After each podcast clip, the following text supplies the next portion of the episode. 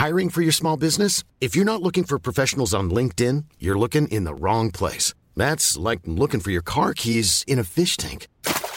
LinkedIn helps you hire professionals you can't find anywhere else, even those who aren't actively searching for a new job but might be open to the perfect role. In a given month, over 70% of LinkedIn users don't even visit other leading job sites. So start looking in the right place. With LinkedIn, you can hire professionals like a professional. Post your free job on linkedin.com slash people today.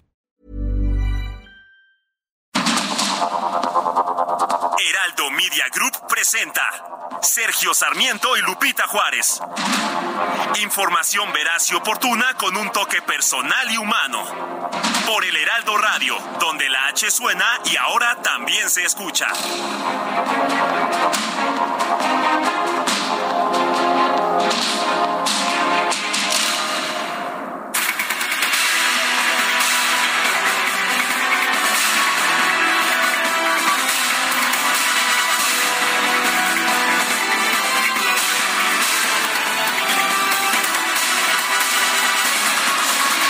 Bueno, la buena es que ya se acabaron los tamales y también la semana, la primera semana de febrero del 2023. Sí, hoy es viernes 3 de febrero. Soy Sergio Sarmiento y quiero darle a usted la más cordial bienvenida a El Heraldo Radio. Quédese, quédese con nosotros. Le puedo asegurar que no se va a arrepentir. En primer lugar, porque aquí tendrá la mejor información, la más certera la más equilibrada, la más concreta. Aquí estamos para eso, para informarlo a usted, pero también nos gusta pasarla bien, nos gusta darle a usted el lado amable de la noticia, siempre y cuando la noticia lo permita. ¿Y cómo, cómo sería de forma distinta si tengo conmigo a la mejor compañera del cuadrante, Guadalupe Juárez? ¿Cómo estás? Muy buenos días. Hola, ¿qué tal? Qué gusto saludarte, mi querido Sergio Sarmiento. Muy buenos días para ti, amigos. ¿Cómo les va? Muy buenos días. ¿Qué plan? ¿Qué hacemos este fin de semana largo? Es puente, ¿no? Ya empezamos a atender el puente, empezamos a organizarnos. Bueno, ¿qué te parece? Sergio, un Acapulcazo, Cuernavaca, Estado de México, algo que nos quede cerca, Querétaro, ¿qué tal Querétaro? Bueno, si, no hay bloqueos en las carreteras y, cosas de ese tipo, estaría muy bien. la verdad es que a mí no me vas a mover a ningún lado este fin de semana, todavía ando tullido.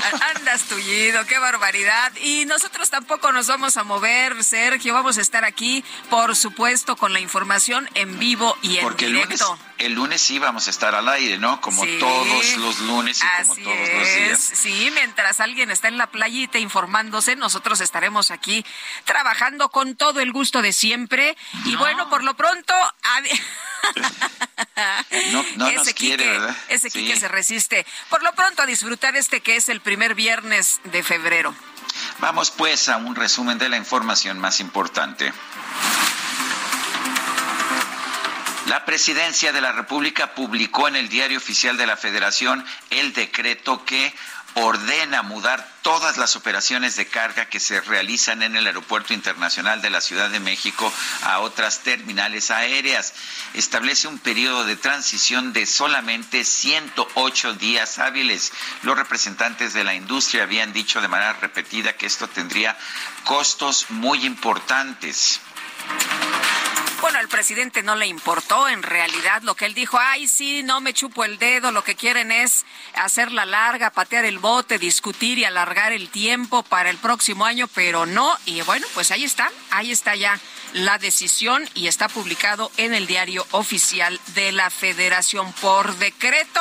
Por decreto se van todas las operaciones de carga al aeropuerto del presidente. Este decreto también instruye a la Secretaría de Infraestructura, Comunicaciones y Transportes a realizar las acciones necesarias para revisar las concesiones del servicio pues al público de transporte aéreo nacional regular y no regular de carga. Esa es la amenaza, no te mueves y cuidado porque te quedas sin concesión y sin trabajo, como la ve fuerte la amenaza. El canciller Marcelo Ebrard encabezó este jueves la presentación del Plan Sonora de Energía Sostenible ante embajadores y diplomáticos de más de 65 países. Explicó que el proyecto busca contribuir a los compromisos de México en materia de combate al cambio climático y generar oportunidades de inversión y desarrollo como una síntesis regional del nuevo modelo de desarrollo del país. Eh, no es solo energía limpia o producción de litio o de baterías, sino todo el diseño del próximo desarrollo que vamos a tener. Plantas desalinizadoras de agua. Eh, Sonora va a ser como el punto de referencia de cómo debe ser el modelo de desarrollo del país los próximos años. Es lo que está de por medio. Por eso tenemos que poner todo el empeño y todo el respaldo a este plan que el día de hoy les van a presentar ustedes. En el evento, el gobernador de Sonora, Alfonso Durazo, informó que el presidente López Obrador autorizó que las empresas privadas puedan asociarse con la paraestatal Litio MX, encargada de la explotación de este mineral en el país. Propiedad de la nación por razones de seguridad nacional, se decretó como propiedad de la nación. Y para su aprovechamiento se creó la empresa Litio MX, que es una especie de Pemex del, del litio. Aquí el presidente ha abierto esa posibilidad. La asociación de particulares, empresas particulares con litio MX para aprovechar eh, este recurso bueno, y no sorprende que permitan la Asociación de Empresas Privadas, que cree usted, una de las minerías más peligrosas, más contaminantes, más complejas, es la de litio. ¿Y qué cree usted? Nadie en Litio MX tiene idea de cómo se hace esta minería. De hecho, parece que nada más se tiene el nombre, ¿no?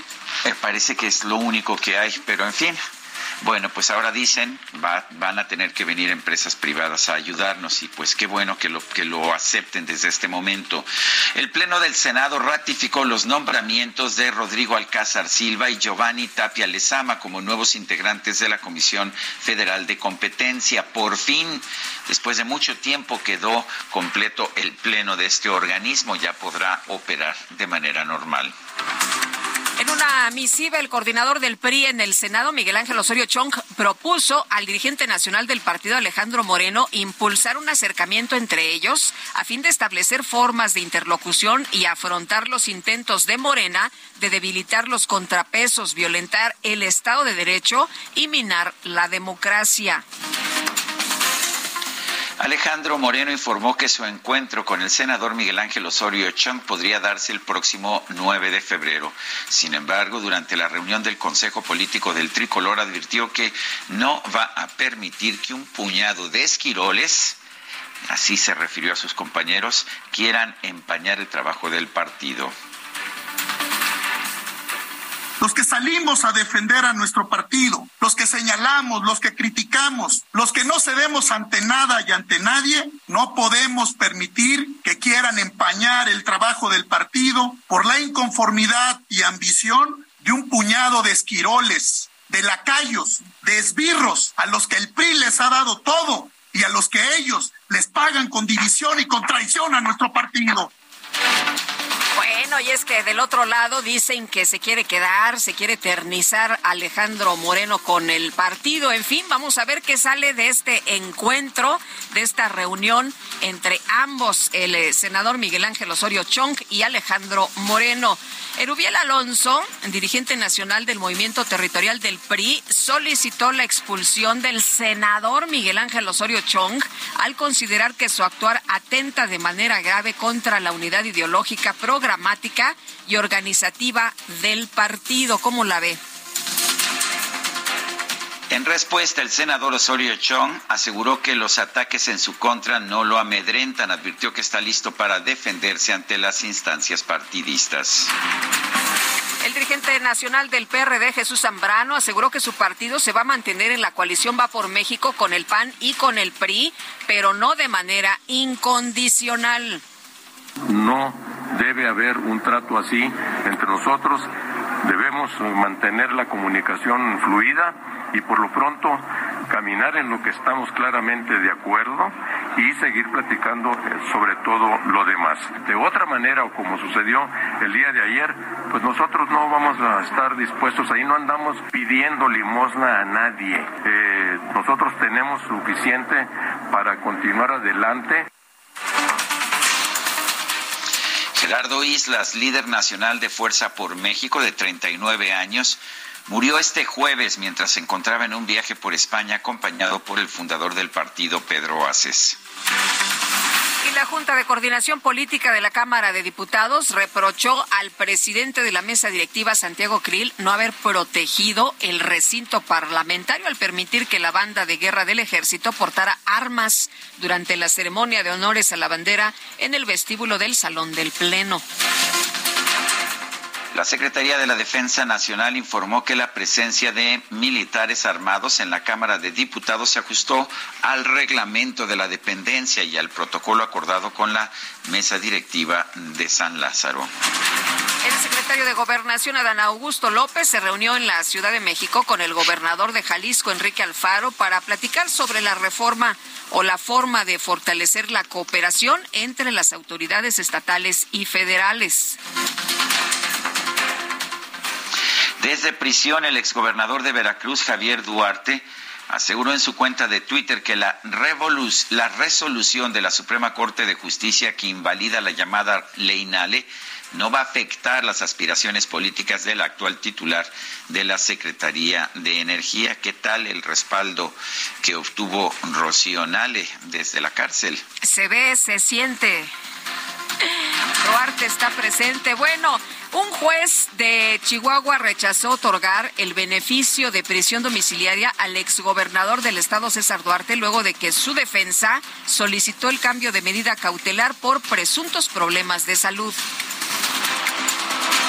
La Fiscalía General de la República anunció que va a presentar una queja ante el Consejo de la Judicatura Federal en contra del juez de control Gustavo Aquiles Villaseñor, quien rechazó vincular eh, a proceso a Ramón Sosa Montes por el caso de la estafa maestra. En su segundo día como testigo en el juicio contra el exsecretario de Seguridad Pública, Genaro García Luna, el narcotraficante colombiano Harold Poveda, alias El Conejo, reconoció que nunca nunca entregó sobornos directamente al exfuncionario federal. Por su parte, el ex policía federal Francisco Cañedo Zabaleta aseguró que en 2008 él sí fue testigo de un encuentro entre Genaro García Luna y los narcotraficantes Arturo Beltrán Leiva, alias El Barbas, y Edgar Valdés Villarreal, alias La Barbie.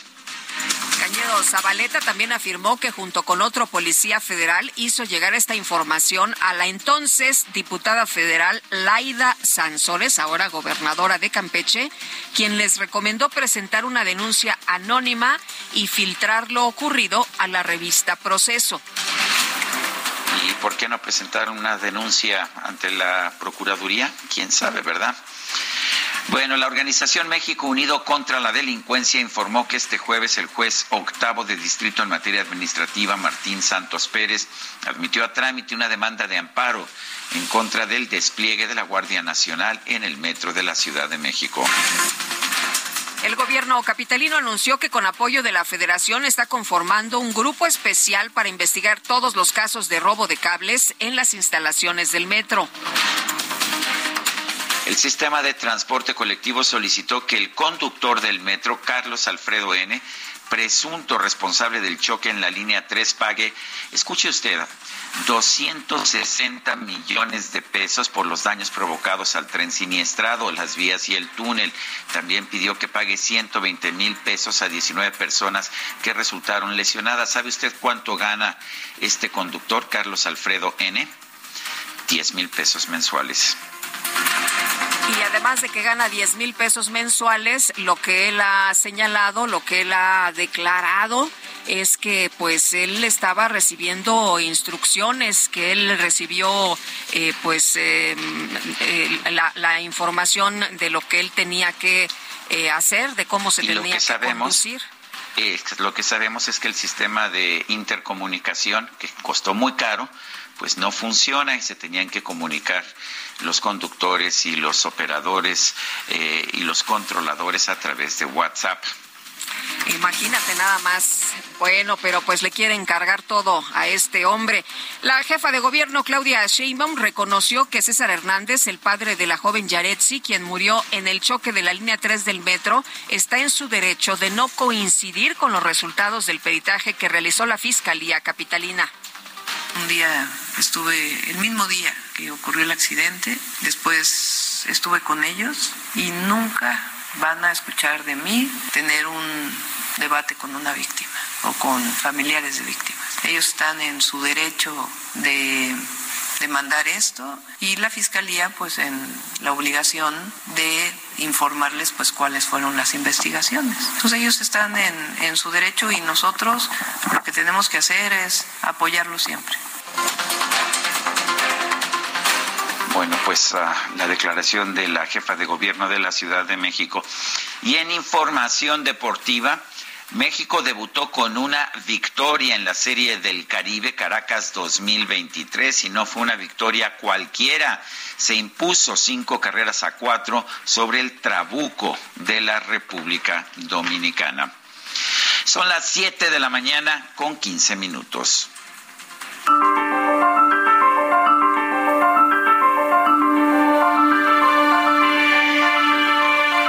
Vamos a la frase del día.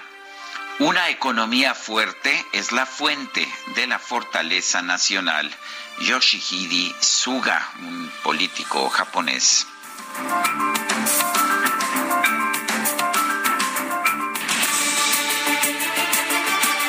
Vámonos a las preguntas. Ayer coloqué la siguiente pregunta, difundí la siguiente pregunta en este espacio.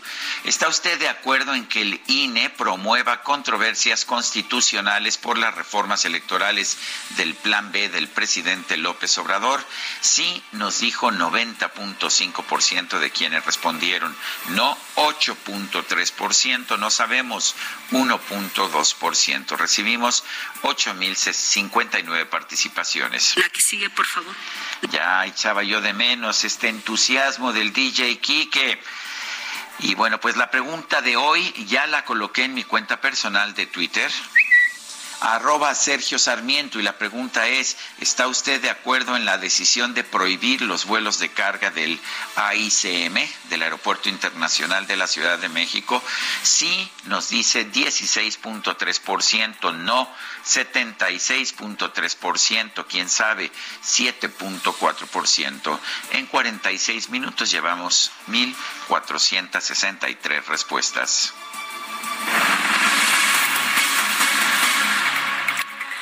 Bueno, y con nosotros esta mañana Rosario Avilés, especialista en transporte aéreo e industria aeronáutica, está vía telefónica y es que la Presidencia de la República publicó en el Diario Oficial de la Federación este decreto que ordena mudar todas las operaciones de carga que se realizan en el Aeropuerto Internacional de la Ciudad de México a otras terminales aéreas y se establece un periodo de transición de 108 días hábiles. Rosario, ¿cómo estás? Qué gusto saludarte. Buenos días.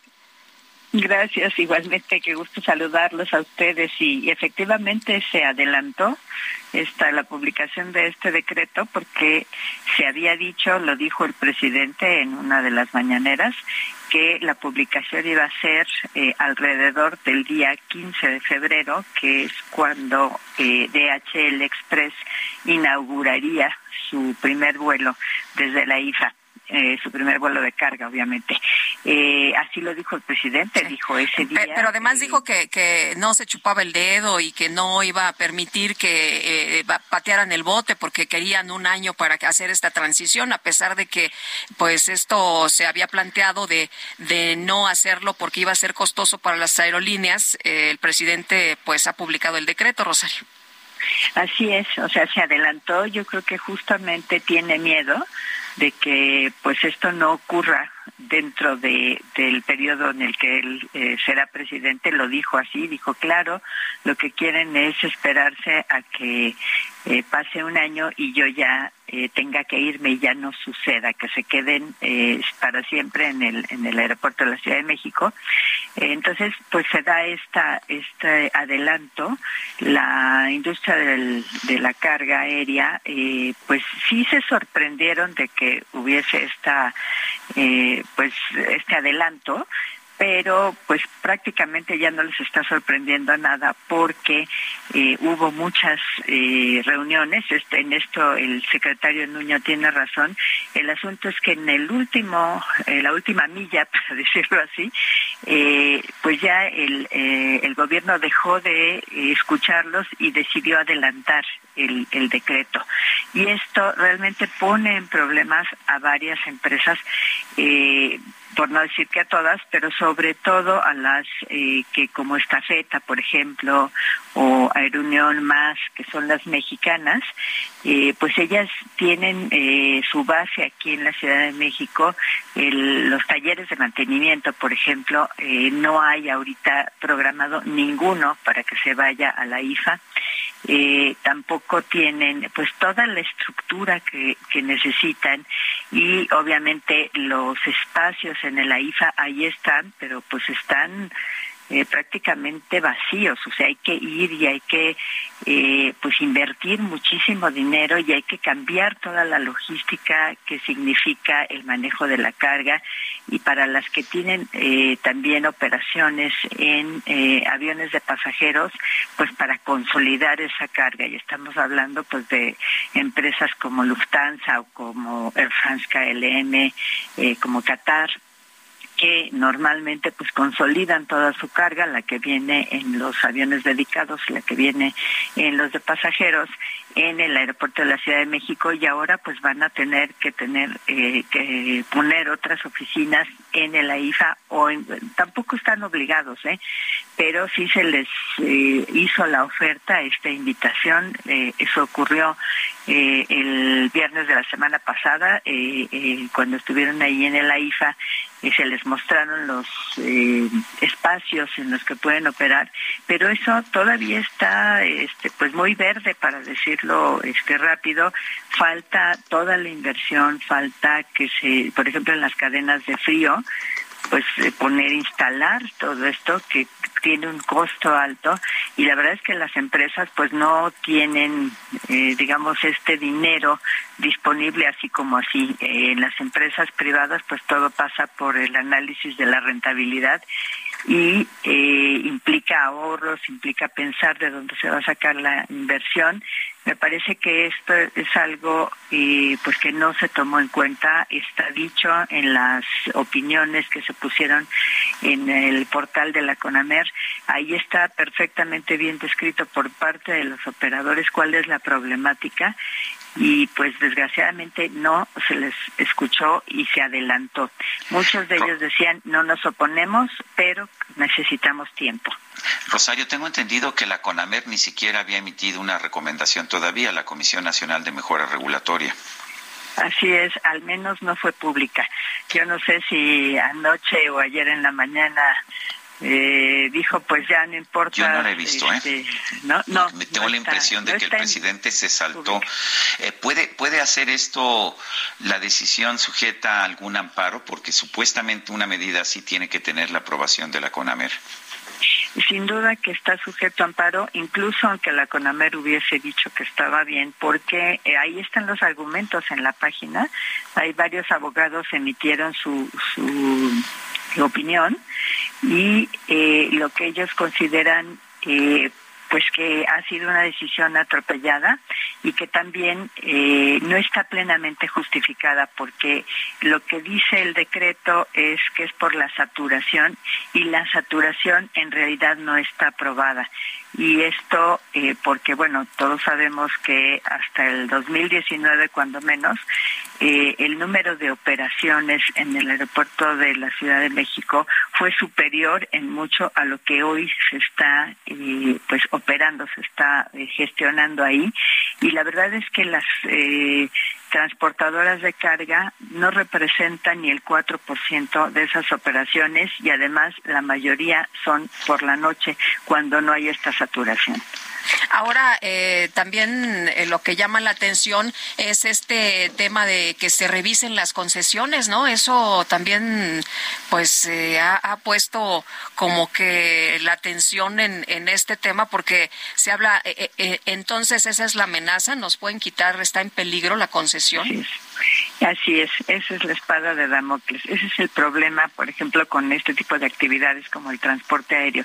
Están sujetas a concesión y por lo tanto, pues hay eh, esta facultad que tiene la autoridad aeronáutica de eh, retirar la concesión. Obviamente tendría que ser fundada, pero eh, esto, por ejemplo, en la nueva ley que se está queriendo aprobar, hay causales de, de retiro de la concesión que realmente pues no corresponden ni siquiera cómo opera la industria aérea. Un ejemplo es que dice que si hay sobreventa de, de boletos, esa podría ser una causal.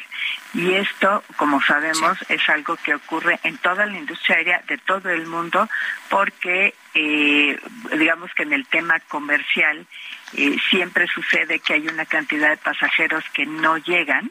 Entonces se da esta sobreventa para eh, pues garantizar que se va a ir el avión completo porque es un perecedero, o sea, un, asiento que no se ocupó es un perecedero. Pues Rosario, muchas gracias por conversar con nosotros esta mañana. Muy buenos días. Con muchísimo gusto. Muchas gracias a ustedes.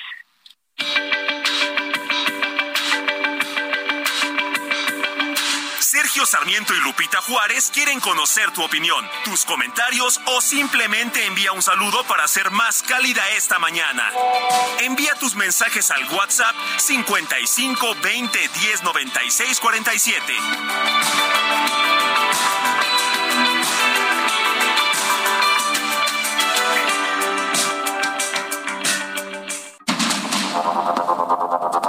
Continuamos con Sergio Sarmiento y Lupita Juárez por el Heraldo Radio.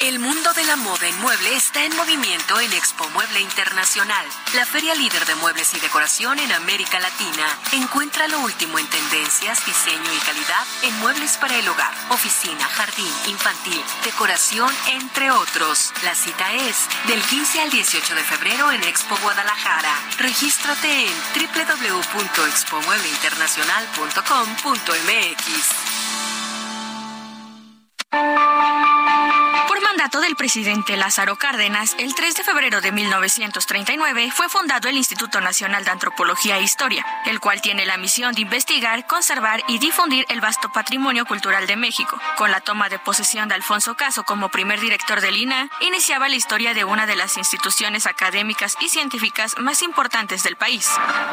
El Instituto Nacional de Antropología e Historia, además de estar encargado de preservar el patrimonio cultural de México, tiene como una de sus funciones vitales preparar especialistas en las distintas disciplinas que la conforman. El INA tiene además la misión de acercar el conocimiento de su memoria histórica a todo el público y hacer posible el goce y disfrute de la vasta riqueza del patrimonio cultural del país.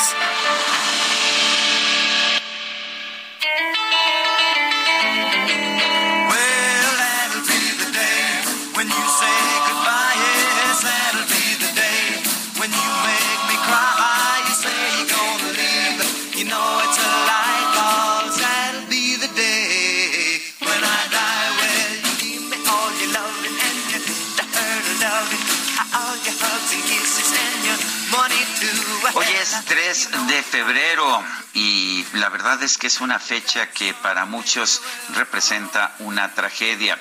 El 3 de febrero de 1959 se registró un accidente en un pequeño avión que viajaba desde eh, que viajaba desde Lubbock, Texas, a Clear Lake en Iowa en medio de una tormenta.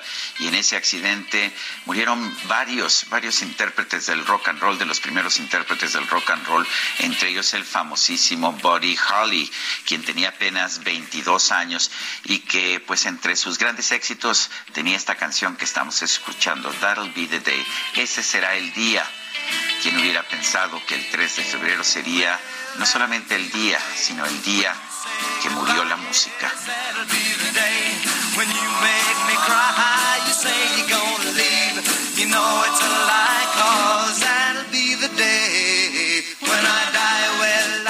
The day when I die. Ese será el día en que muera.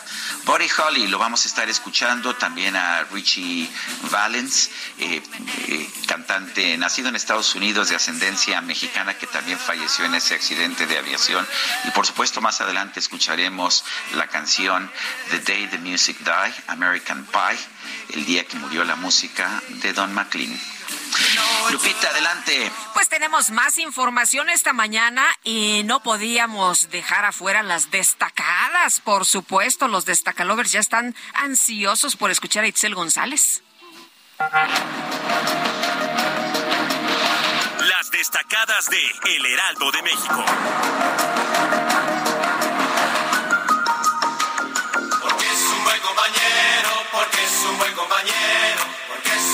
compañero y nadie lo puede negar. Feliz viernes. ¿Cómo estás? ¿Qué nuevas nos traes? ¿Qué buenas nuevas? Muy buenos días, Lupita Sergio, queridos destacalovers. Primero que nada, esa porra estaba dedicada a nuestro compañero Ángel Eduardo y a nuestra compañera Guadalupe Juárez, que ayer se discutieron con unos tamalitos. Híjole, Ángel los, los trajo temprano, Lupita ya como a las nueve, entonces ya habíamos hecho un poquito de más hambre y con el atolito. Muchísimas gracias, Lupita, muchísimas gracias, Ángel. Con mucho gusto. Sergio, te lo perdiste. Así es, pero bueno. Estábamos como el embajador de Japón regalando. regalando guajolotas. A ver, el bueno, yo sé que yo sé que las aborreces, Lupita, sí, a mí, pero a mí no me gustan, a mí no me gusta. A mí el tamalito solo sí me encanta. Eh, Itzel y yo probamos uno de, de piña gracias a Paula Selene, que nos mandó los tamalitos. El, hombre. El, de Huitlacoche estaba muy bueno, el de champiñón, había de cajeta, zarzamora. el de piña fue mi hit. El de ¿eh? piña delicioso, así que la verdad que sí, sí, la producción se rifó el día de ayer con los tamalitos. Sergio Lupita, amigos, es viernes de puente, pero tenemos que trabajar ya que no, se nos haga tarde porque nos cae la tabla, así que comenzamos con las destacadas del Heraldo de México. En primera plana, CEMAR frenan 35% de ataques piratas a Pemex. De 2018 a 2022 se registraron 102 eventos en alta mar que intentaron robar a plataformas petroleras, de los cuales 36 fueron frustrados por la Marina país, Plan Sonora, AMLO abre a iniciativa privada inversión en litio MX. Durazo presentó el proyecto ante diplomáticos. Ciudad de México, adiestramiento de alto nivel, fortalecen operaciones de seguridad, ayuda a sacar de las calles a grupos de delincuencia, dice la Secretaría de Seguridad Ciudadana. Estados, motín en Chiapas, denuncian agresión a migrantes. Defensores afirman que los golpearon en la estación siglo XXI. Orbe, Tailandia, lanza una alerta por polución piden permanecer en interiores y evitar actividades. Meta, Cruz Azul descarta ruptura. Ramiro Funes Mori niega un vestido roto en la máquina. Y finalmente, en mercados, nómadas digitales demandan más casas en renta, buscan viviendas en ciudades como México, Guadalajara y Puebla. Lupita, Sergio, amigos, hasta aquí las destacadas del Heraldo. Feliz viernes. Gracias, Itzel. Igualmente, buenos días. Son las siete con treinta y ocho minutos. El Instituto Nacional Electoral, el INE, presentó una controversia constitucional ante la Suprema Corte de Justicia de la Nación en contra del primer paquete de la reforma electoral, el llamado Plan B. Edmundo Jacobo es secretario ejecutivo del INE, el Instituto Nacional Electoral, está en la línea telefónica. Edmundo, gracias por tomar nuestra llamada. A ver, tengo entendido que ya hay dos leyes que han sido aprobadas dentro de este famoso Plan B. Eh, ¿Es una sola controversia constitucional para las dos leyes o son dos controversias distintas? Y exactamente qué cuestionan en esta legislación? Muy buen día, Sergio, qué gusto saludarte, igual a Lupita y al auditorio. Buenos días, ¿qué tal? Efectivamente, ¿qué tal? Muy buenos días. Efectivamente, ayer por la noche, el Instituto Nacional Electoral, por mi conducto y por instrucciones del Pleno, del Consejo General, en la sesión que celebramos el pasado 25 de enero, me incluyeron para interponer una controversia y las que fueran necesarias derivadas de la pretensión de la aprobación del Plan B. El Plan B llamado, el Plan B porque no procedió un Plan A, que era la pretensión de hacer una reforma no de alcance legal, sino de alcance constitucional en la materia, y que como sabemos no fue aprobado por las dos terceras partes de las cámaras eh, que conforman el Congreso de la Unión, y entonces se procedió a lo que se ha denominado popularmente como el Plan B, que implica, como bien señalaba Sergio, la pretensión de modificar seis preceptos legales asociados a la materia político-electoral que hemos venido construyendo en las últimas 40 décadas. Lo que se aprobó en diciembre pasado y sí este, se publicó en el diario oficial de la Federación el 27 de diciembre fue la reforma a la ley Social y a la Ley de Responsabilidades de Funcionarios Públicos, que sería, digamos, la primera parte de esta, lo que implica una reforma como la que se está impulsando. Y está en curso la discusión de otro paquete que implicaría cuatro leyes, que son la ley de las instituciones y procedimientos eh, electorales, la ley a partidos políticos y, dos reformas a lo que tiene que ver con las leyes asociadas a la materia jurisdiccional y por lo que se refiere a lo electoral. Vamos por partes. Eh, lo que ya se impugnó por nuestra parte y se interpuso una controversia ante la Suprema Corte de Justicia de la Nación es lo que tiene que ver con lo que he publicado el 27 de diciembre. Y nuestro alegato fundamentalmente es que se está atentando con esta reforma legal el precepto constitucional que desde la reforma electoral del 2007 impide a funcionarios públicos que hagan uso de recursos públicos o bien de su posición como tales para incidir en la contienda electoral y con esto romper la equidad en la contienda. ¿Esto de dónde viene? Es una larga demanda de la oposición que viene desde finales del siglo pasado y que se concretó finalmente, insisto, en la reforma del 2007, en donde eh, en el artículo 134 constitucional se define las restricciones que un funcionario público tendría para intervenir en la contienda y para no para impedir el abuso que desde esa posición podría tener alguien para romper la equidad de la contienda.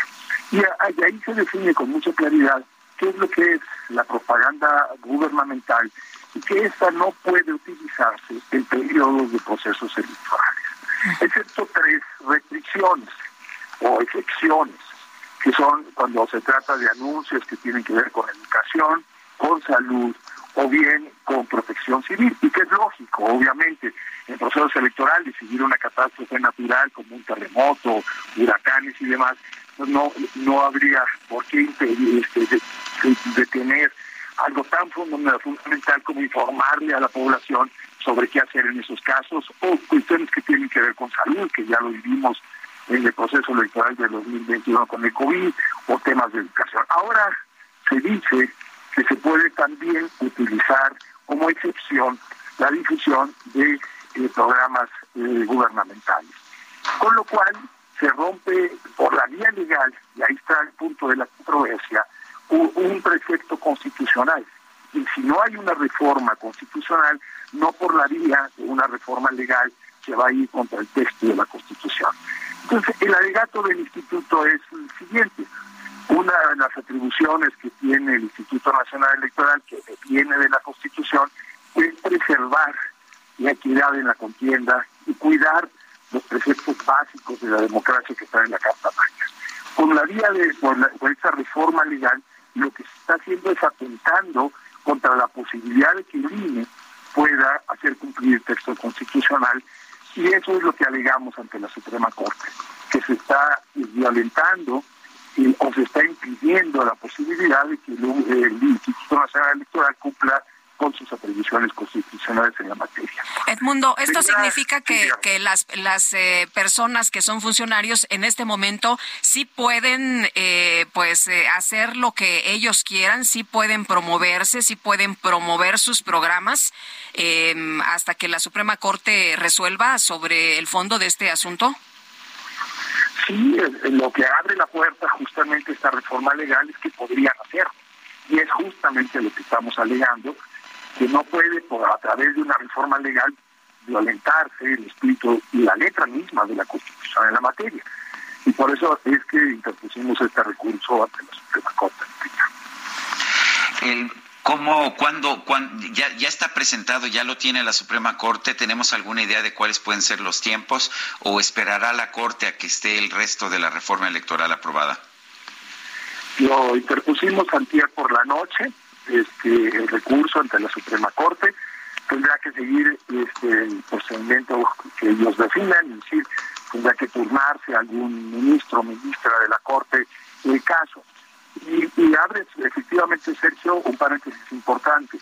He sabido públicamente, pues, incluso en la instalación del, Congreso, este, se señaló que las otras cuatro partes del famoso plan B pasaron al Senado y eh, se turnó a comisiones para la deliberación correspondiente.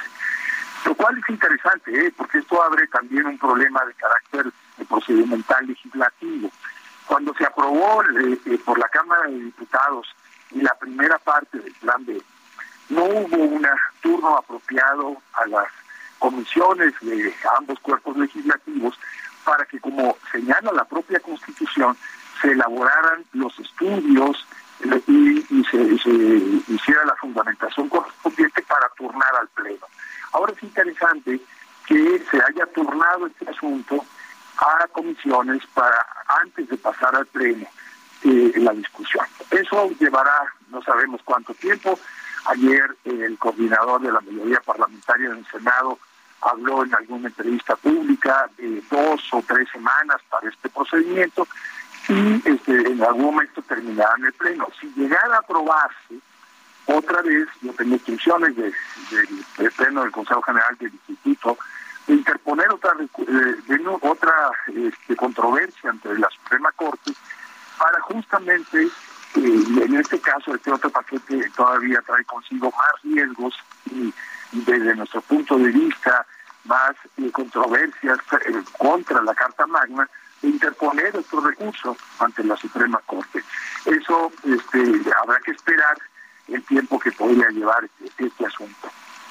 Bueno, oye, Edmundo, dice el presidente que no pasa nada si no se avala el plan B en la Suprema Corte, dice el presidente que sería una mancha más al tigre, pero lo que ustedes dicen es muy delicado, ¿no? Que están prácticamente en riesgo las elecciones, es más, hasta sacar una credencial de elector. Efectivamente, vamos, desde nuestro punto de vista, esta reforma, aparte de no cumplir con una de las cuestiones fundamentales cuando se trata de una reforma de este alcance, que es generar el consenso entre todos los actores, ya que tiene que ver con las reglas del juego para lograr la representación o el gobierno este, a través del voto libre y secreto. Si procediera desde nuestro punto de vista, habría muchísimas violaciones a la Constitución y pondría en riesgo la organización misma de los procesos electorales, ya que cercena muchas de las facultades, de las atribuciones que hoy tiene el Instituto y muchos de los recursos con los cuales opera el Instituto y que podrían poner en duda que tenga la capacidad para atender las atribuciones que emanan desde la misma Carta Magna. Y pensamos que lo más adecuado, dada nuestra historia y demás, es que con las actuales reglas para organizar elecciones vayamos a la elección del 2024 que todos sabemos el alcance y la complejidad que esta tiene, porque renovaría todos los poderes eh, a nivel federal. Bueno, eso es lo que hace la Presidencia de la República y el Congreso de la Unión, a eso me estoy refiriendo, y los 32 entidades en que está dividido el país tendrían algún tipo de elección. Y creemos que lo más conveniente es que con estas reglas que ya conocemos vayamos a esa, a esa elección. Después del 24, que se puede revisar muchas cosas, toda la materia electoral es revisable, pero ir a una elección con esa complejidad y polarización que va a tener la de 24 con nuevas reglas, sin haberlas consensuado entre todos los actores y sin haberlas probado previamente en procesos electorales, pensamos nosotros que es de altísimo riesgo y podría generar, además de una altísima legitimidad asociada a esta renovación de poderes, eventualmente muchos recursos de nulidad, porque el instituto se vería en una situación muy compleja para cumplir con todas sus atribuciones. Edmundo Jacobo, secretario ejecutivo del INE, gracias por conversar con nosotros. Sergio Lupita, siempre es un placer, muy buen día, muchas gracias por el espacio. Gracias, igualmente, muy buenos días. Bueno, y vamos a platicar con Jesús Zambrano, presidente nacional del PRD, a quien saludamos con mucho gusto. Como siempre, Jesús, ¿cómo te va? Muy buenos días. Muy buenos días, Lupita, Sergio, igualmente con el gusto saludando y sus órdenes, como siempre. Oye, pues eh, cuéntanos, cuéntanos, no están pidiendo limosna de nadie en esta participación en la Alianza Va por México, pues eh, no darás un cheque en blanco, el PRD no dará un cheque en blanco. No, a ver, eh, son dos cosas diferentes, Lupita. Una cosa es esto que efectivamente no vamos a permitir que se le dé al PRD un trato no de iguales, aunque seamos desiguales, pero las alianzas, las coaliciones así deben ser, en el sentido de tratarnos con un mutuo respeto, que fue lo que no vimos hace unos eh, días, antier, en eh, el comportamiento de las eh, direcciones nacionales del PAN y del PRI, y en los hechos nos estaban ya poniendo fuera de la coalición. Nosotros hemos ido a las alianzas y hemos estado y seguimos participando en coaliciones, Lupita, por responsabilidad con el país. Nosotros tenemos muy medido claramente, según todas las estadísticas electorales, resultados, etcétera, que cuando vamos solos como PRD sacamos mejores resultados eh, y podremos eh, podríamos estar con un nivel de votación y porcentajes mayores que los que hoy tenemos. Cuando vamos en alianzas bajamos porque mm, padecemos lo que se conoce como el efecto popote, de que los, la gente le tiene más confianza, aun cuando vayamos en alianza, a los partidos eh, que pesan electoralmente más y votan, prefieren votar por esa opción que por al que ven que no tiene esa fortaleza. Entonces, eh, eh, nosotros por eso decimos, no pedimos limosna. nosotros no, como dije, digo yo también, no necesitamos bules para nadar, no necesitamos eh, eh, para eh, seguir existiendo como partido y crecer el que digan, ah, van en alianza porque no son fuertes y, y solamente así sobreviven. Es al revés, lo hacemos, insisto y subrayo, por responsabilidad con el país. México, la gente nos lo dice, requiere una alianza, requiere unidad de la oposición para acabar con esta tragedia y estos riesgos de los que hablaba ahorita con ustedes eh, el mundo Jacobo, sí, eh, sobre cómo está peligrando nuestra convivencia democrática, si ya de por sí está maltrecha con el clima de polarización que se eh, impulsa desde Palacio Nacional, pues con esto peor, hay una clara asalto a la a las reglas básicas uh, de la democracia. Hay una traición clara a los principios democráticos con todo esto que se pretende hacer contra el plan B y por eso también dijimos esto es prioritario. Eh, defendamos la democracia, sigamos caminando juntos como coalición y eh, juntos también eh, trabajemos para ganar las elecciones de los estados de México y Coahuila. Eh, Jesús, si dices que, que ustedes les iría mejor yendo solos, ¿por qué no van solos? Hay mucha gente que dice que en realidad el PRD desaparecería, perdería el registro si fuera solo, pero tú pareces muy cierto de que en realidad saldrían beneficiados.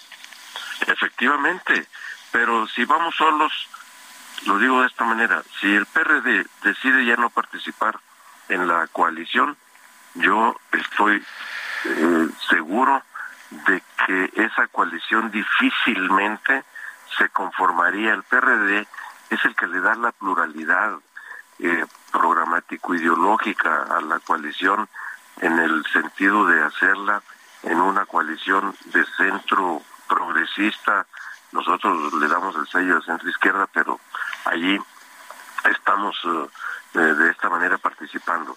Y difícilmente el PAN y el PRI solos van a poder armar una alianza. Nosotros hemos sido en muchos sentidos el eslabón para que esta alianza se dé nuestro peso, entonces hay que verlo en términos cualitativos, no solamente desde la perspectiva cuantitativa de cuánto hoy pesamos. Hace seis años sacamos una votación mayor que el PAN en el Estado de México y no por eso se dijo el PAN va a desaparecer a los seis, ok, cambió, cambió la, cambió la, la, la, la, la, situación, lo entendemos, aquí gobernamos en la ciudad durante varios eh, eh, administraciones y, y, y ahora estamos aquí abajo, sí, pero así es esto, así es el juego político electoral. Muy bien, pues eh, Jesús Zambrano, muchas gracias por platicar con nosotros. Buenos días.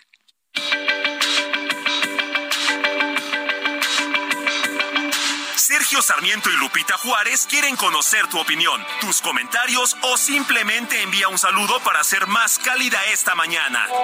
Envía tus mensajes al WhatsApp 55 20 10 96 47.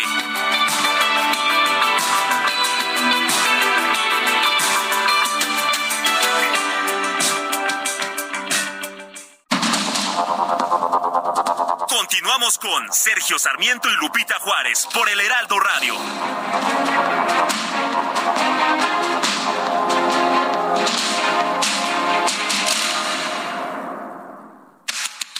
El mundo de la moda en mueble está en movimiento en Expo Mueble Internacional, la feria líder de muebles y decoración en América Latina. Encuentra lo último en tendencias, diseño y calidad en muebles para el hogar, oficina, jardín, infantil, decoración, entre otros. La cita es del 15 al 18 de febrero en Expo Guadalajara. Regístrate en www.expomuebleinternacional.com.mx.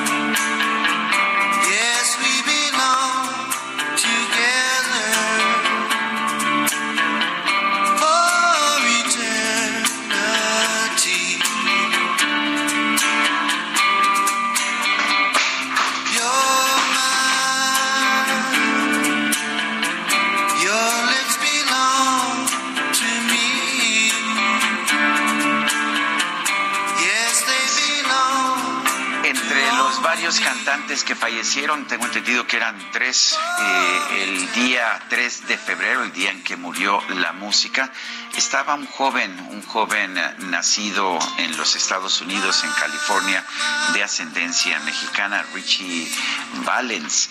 Eh, su nombre, eh, su nombre completo era Richard Steven Valenzuela Reyes. Se puso Richie Valens para ser más aceptado.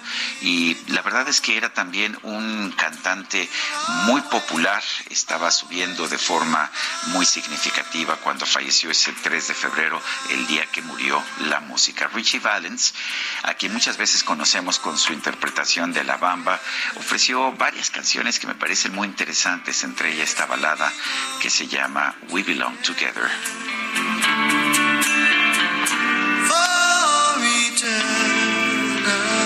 Hasta la eternidad, Lupita. Ah, ¿qué tal tú y yo? ¿Ya nos pertenecemos? Bueno, bueno, qué bonito. Oye, y además, eh, pues estaba cortita, así como para echar una buena bailadita, ¿no? Pegadito. Así es. Ah, qué bien. Bueno, vámonos a los mensajes. Nos dice una persona de nuestro auditorio, buenos días. Cada que escucho decretos como los de la carga aérea, la cancelación del aeropuerto de Texcoco, lo de rescatar Pemex a cualquier precio y todas las decisiones del presidente tan caras para el país, me pregunto si no hay alguna ley que pueda detener tan malas decisiones. Tal parece que en este país, si un presidente se lo propone, puede destruir todo lo que quiera. Atentamente, Alfredo Bernal. Recibo una carta de Claudia Álvarez, que fue sometida el día 30 de enero a una operación en el Hospital de Ginecobstetricia número 4. Eh, platica sobre pues toda la experiencia, eh, la intervención tardó dos o tres meses, las esperas para consulta eh, pueden ser de una a dos horas, los exámenes de laboratorio son rápidos, tomando en cuenta la demanda de aproximadamente 200 pacientes diarios. Mi reconocimiento a todo el personal del laboratorio por la rapidez y eficiencia. Mi estancia en el hospital, tanto de los camilleros, enfermeros, nutriólogos, médicos y cocineros, fue de profesionalismo y amabilidad, particularmente el agradecimiento especial para las doctoras Edna Cortés, Griselda Pérez y la doctora Bautista, anestesióloga, todas ellas de del Hospital de Ginecobstetría número 4, obstetricia, perdón, ginecobstetricia número 4. Tuve la fortuna de recibir una malla para mi operación de una generosa donación del gobierno de Israel.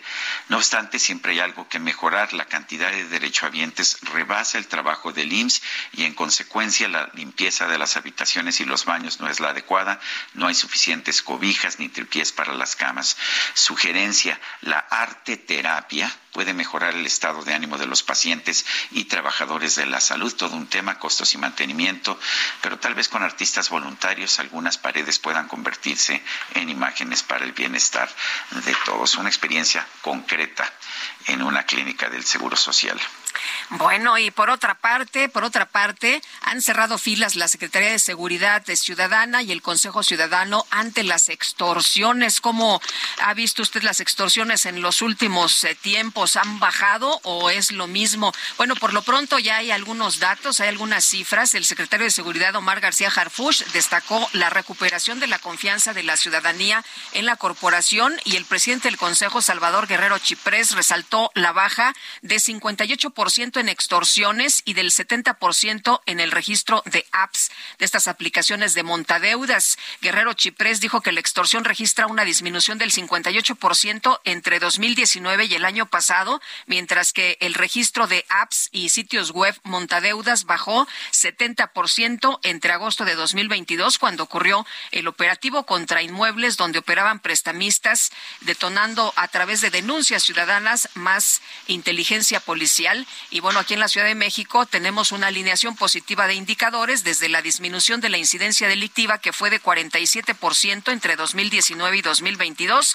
la baja en la percepción de inseguridad y la ubicación de la estrategia de seguridad y de liderazgo policial capitalino como ejemplares a nivel nacional es lo que se ha enfatizado.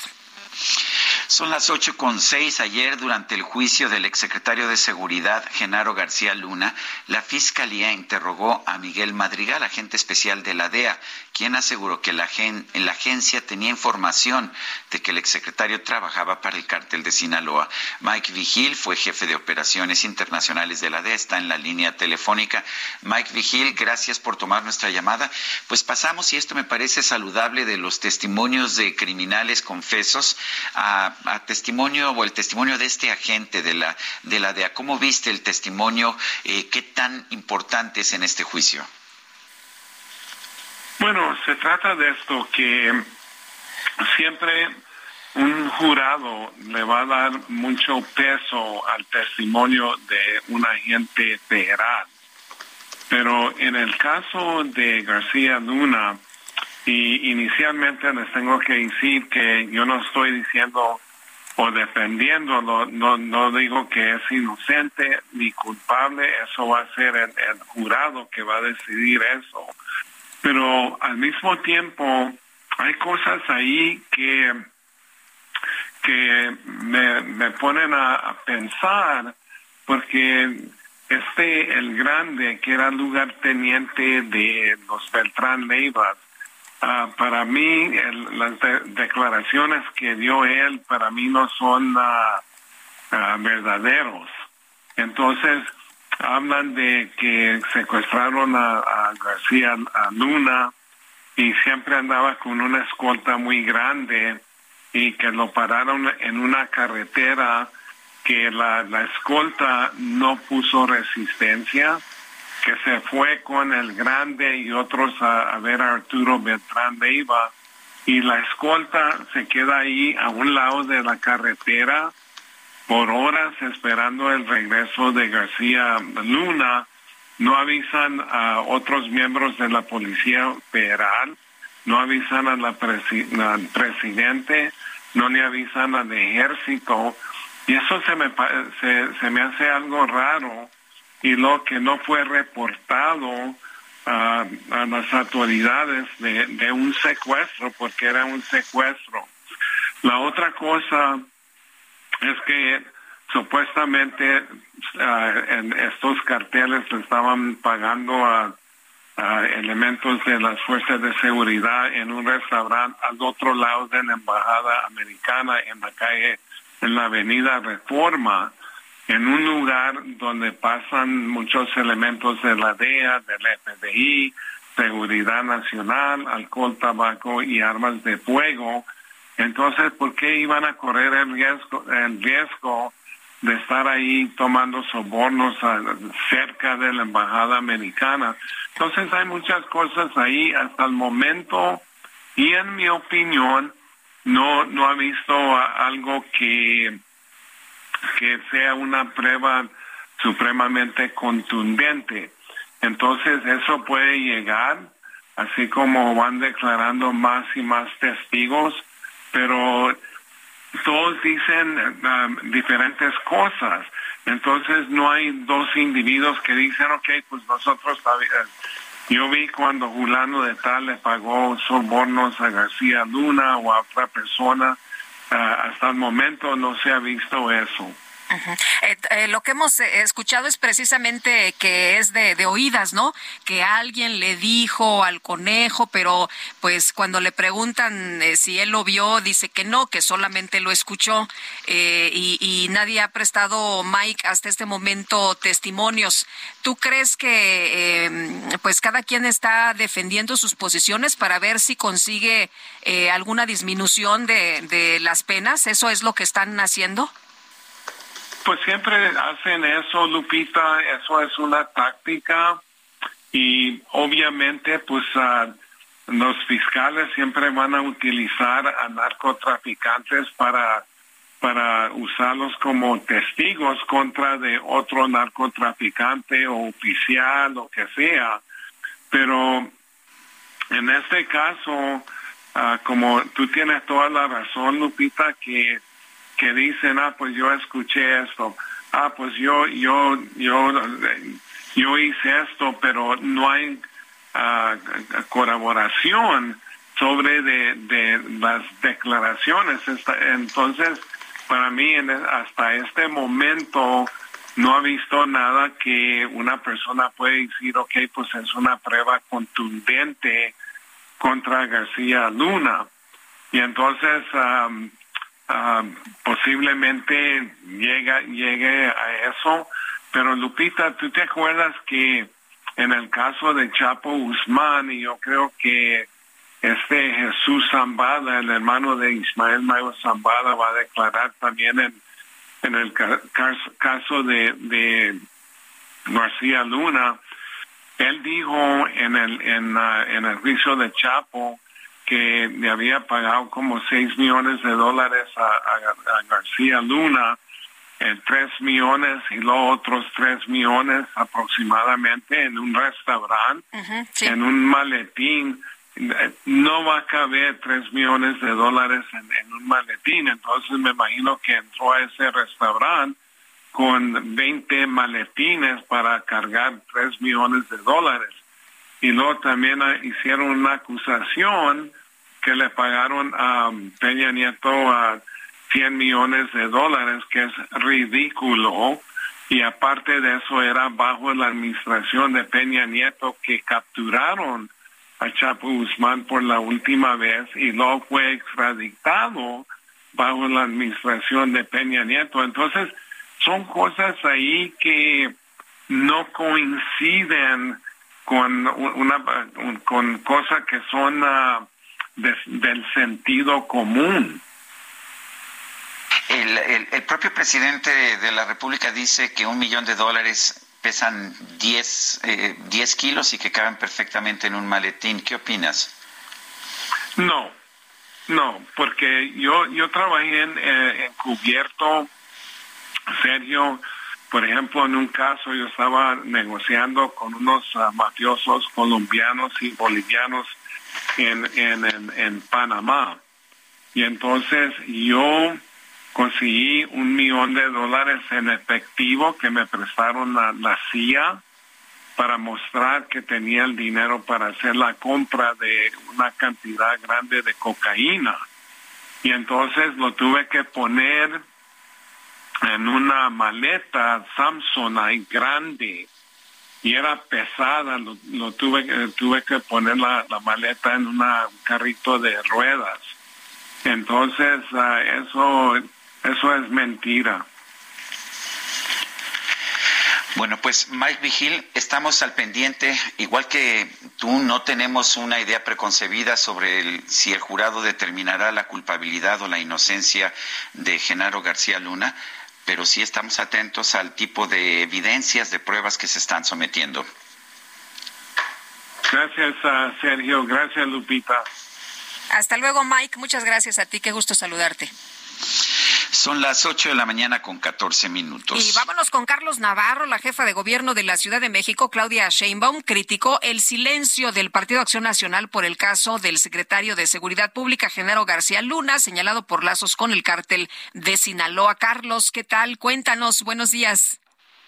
Buenos días, Sergio Lupita. Les saludo con gusto a ustedes al auditorio y en medio de la coyuntura del juicio contra Genaro García Luna, la jefa de gobierno, Claudia Sheinbaum, señaló el silencio que ha guardado el Partido Acción Nacional por este caso.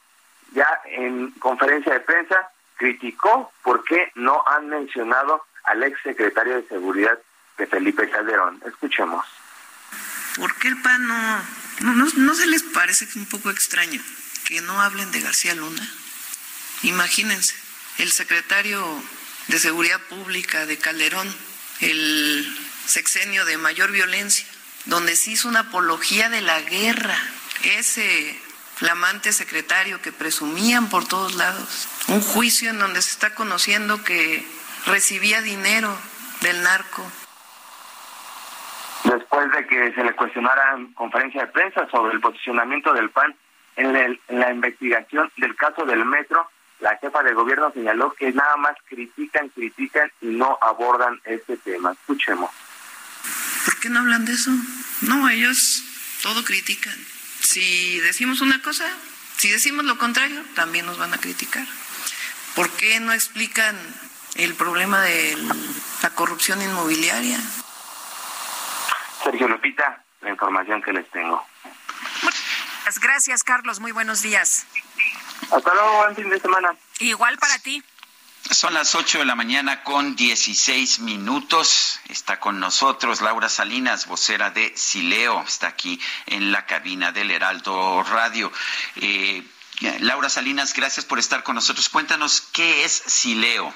Muchas gracias por la invitación, Lupita, Sergio. Buenos pues, días, bienvenida. Buenos días a todos, tu auditorio. Bueno, pues Sileo es un sistema integral de lectura el cual te va a ayudar a poder comprender, retener, analizar, sintetizar, interpretar. Obviamente, entre más leas, pues vas a mejorar tu vocabulario, tu ortografía, tu gramática, inclusive vas a tener mayor seguridad para hablar en público. Este Sileo es un programa que te permite desarrollar habilidades de aprendizaje, no nada más leer rápido, sino que puedas aprender mejor en menos tiempo. ¿Y cómo se le hace? ¿Cómo es este proceso? Ok, el proceso de Sileo está contemplado en tres plataformas. Una que es lectura veloz, leer diez veces más rápido de lo que lees, pero comprendiendo la, información al 100%. Esto se da por medio de gimnasia visual, ejercicios a tu vista para poquito a poquito abrir tu campo de lectura, ya no leer palabra por palabra como nos han enseñado, sino visualizar de 10 a 15 palabras por golpe de vista. Esa es la parte de velocidad de lectura. Después trabajamos lo que es gimnasia cerebral. Estimulamos a nuestro cerebro a través de diferentes estrategias de aprendizaje. Gimnasia cerebral, musicoterapia, que nos va a ayudar a bajar nuestros niveles de estrés, cierto tipo de música que nos va a ayudar a tener atención y obviamente trabajamos inteligencias múltiples, ya que todos aprendemos de manera diferente. Hay gente que es visual, otra que es auditiva, otra que es kinestésica. Lo que vamos justo a hacer con estas tres plataformas es desarrollar todas tus habilidades de aprendizaje. Bueno, ¿y eh, hay que ir físicamente a una escuela o dónde están ustedes? Eh, fíjate, Sergio, que en este momento tenemos 27 academias a nivel de República Mexicana. Aquí en la Ciudad de México tenemos cinco, una en Polanco, otra en Reforma, en Roma, Insurgente Sur y una en el Estado de México en satélite. Eso es de manera presencial. Pero con esto de la pandemia, pues obviamente también migramos a la parte de online. La persona que toma nuestro programa puede tomarlo presencial o online. Es muy fácil tomar el sistema ya que solamente requiere una hora por semana que asista o se conecte a nuestra plataforma y esta hora es totalmente flexible y rotativa. Ahora, em, eh, si, si, nosotros nos inscribimos, eh, eh, tenemos un, podemos tener una clase de prueba, podemos ver cómo funciona, a ver si, si nos animamos y si nos gusta. Claro que sí, Lupita. Mira, lo que nosotros estamos haciendo justo, tenemos, acabamos de cumplir 10 años de servicio y les estamos regalando clase muestra, porque el que no conoce, pues no sabe si sí funciona o no funciona.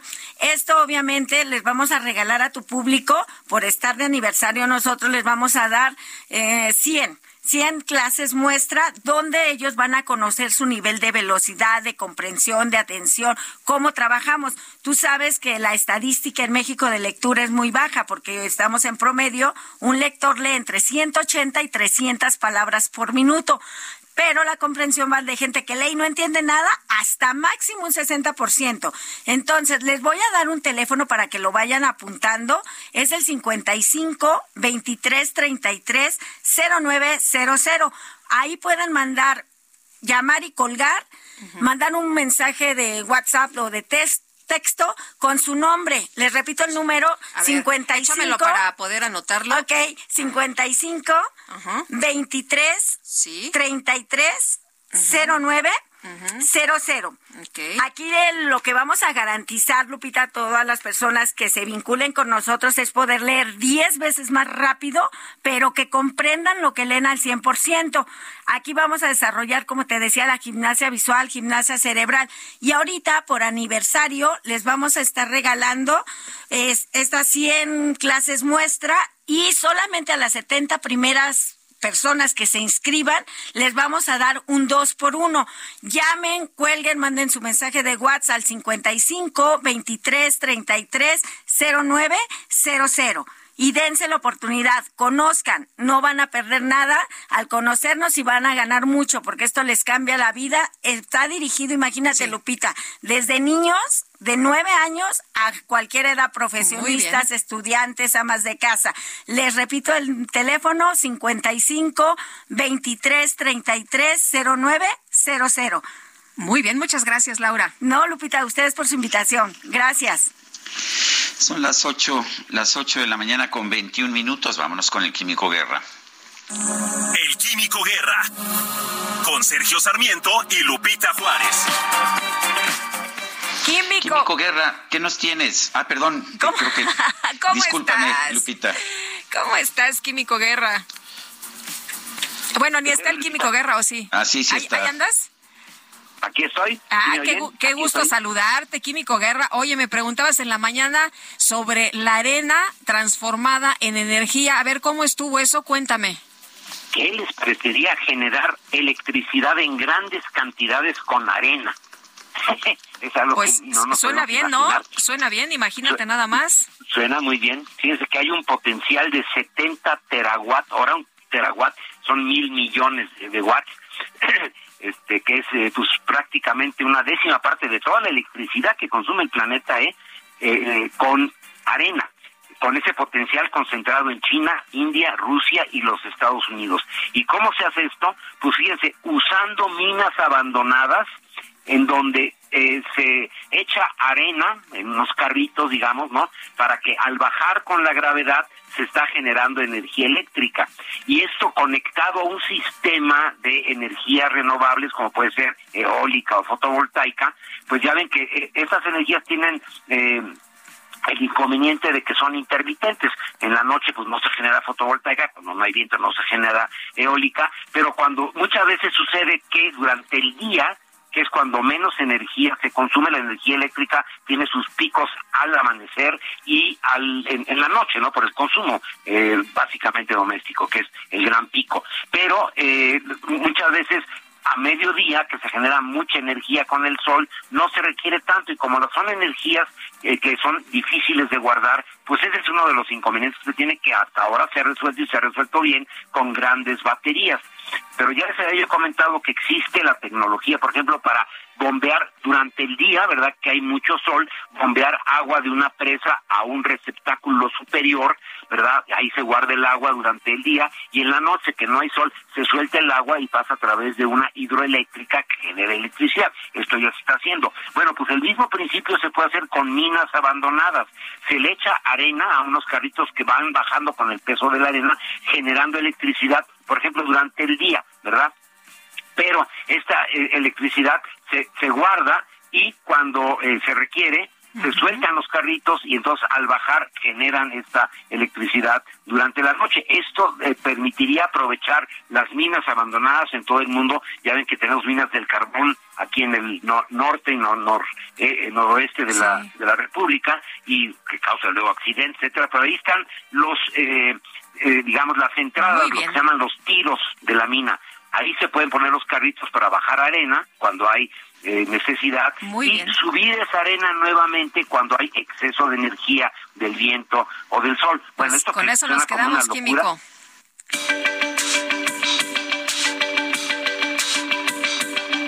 Sergio Sarmiento y Lupita Juárez quieren conocer tu opinión, tus comentarios o simplemente envía un saludo para ser más cálida esta mañana. Envía tus mensajes al WhatsApp 55 20 10 96 47.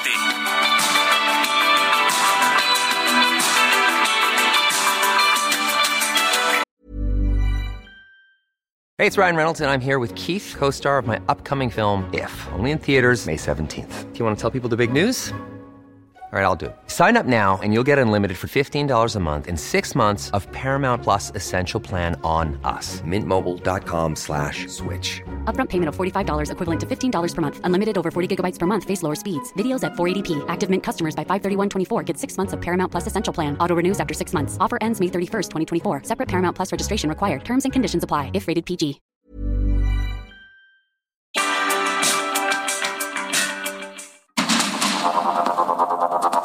Continuamos con Sergio Sarmiento y Lupita Juárez por el Heraldo Radio.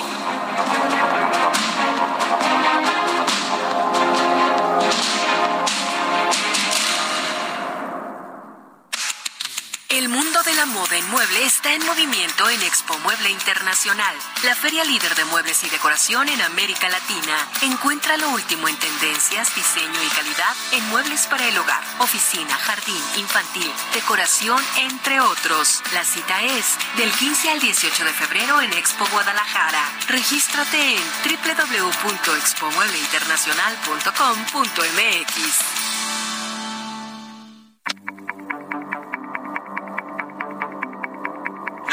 Jaque Mate con Sergio Sarmiento.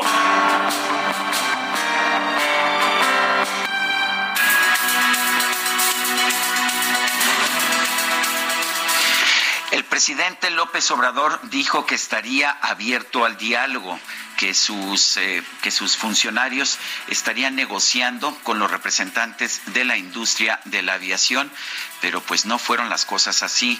Ayer, de manera súbita, se decretó la prohibición a las operaciones de carga en el Aeropuerto Internacional de la Ciudad de México.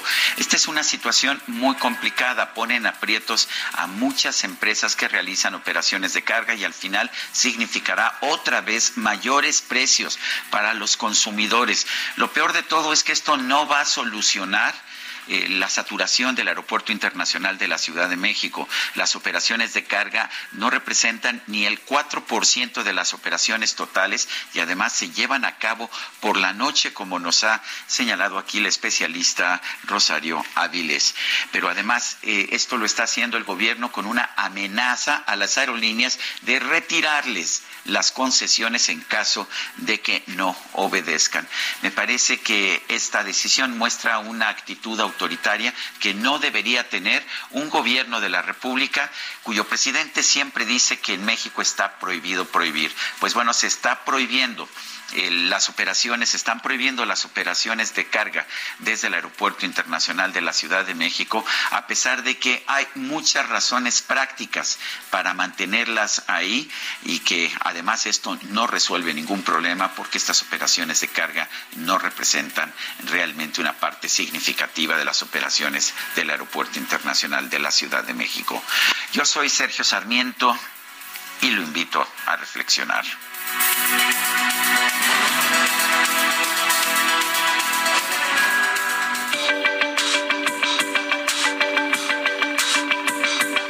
Para Sergio Sarmiento, tu opinión es importante. Escríbele a Twitter en arroba Sergio Sarmiento.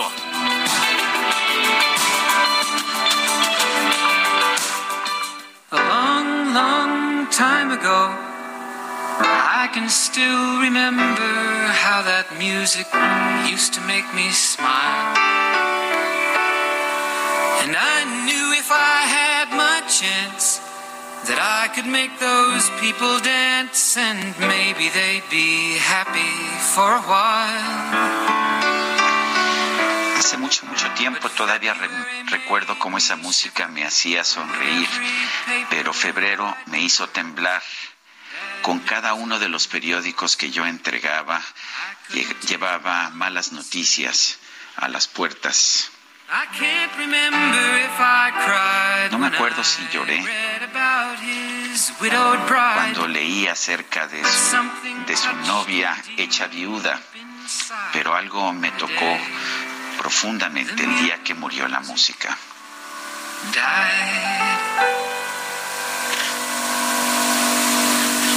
Bye bye, Miss American Pie. Drove my Chevy to the levee, but the levee was dry. And them good old boys were drinking whiskey and rye, singing this'll be the day that I die. Y los muchachos estaban cantando, ese será el día en que yo muera. Sí, estaba citando a Buddy Holly. Estamos escuchando American Pie de Don McLean, un homenaje a Buddy Holly, a Richie Valens, a aquellos que murieron el 3 de febrero de 1959, en el día que murió la música.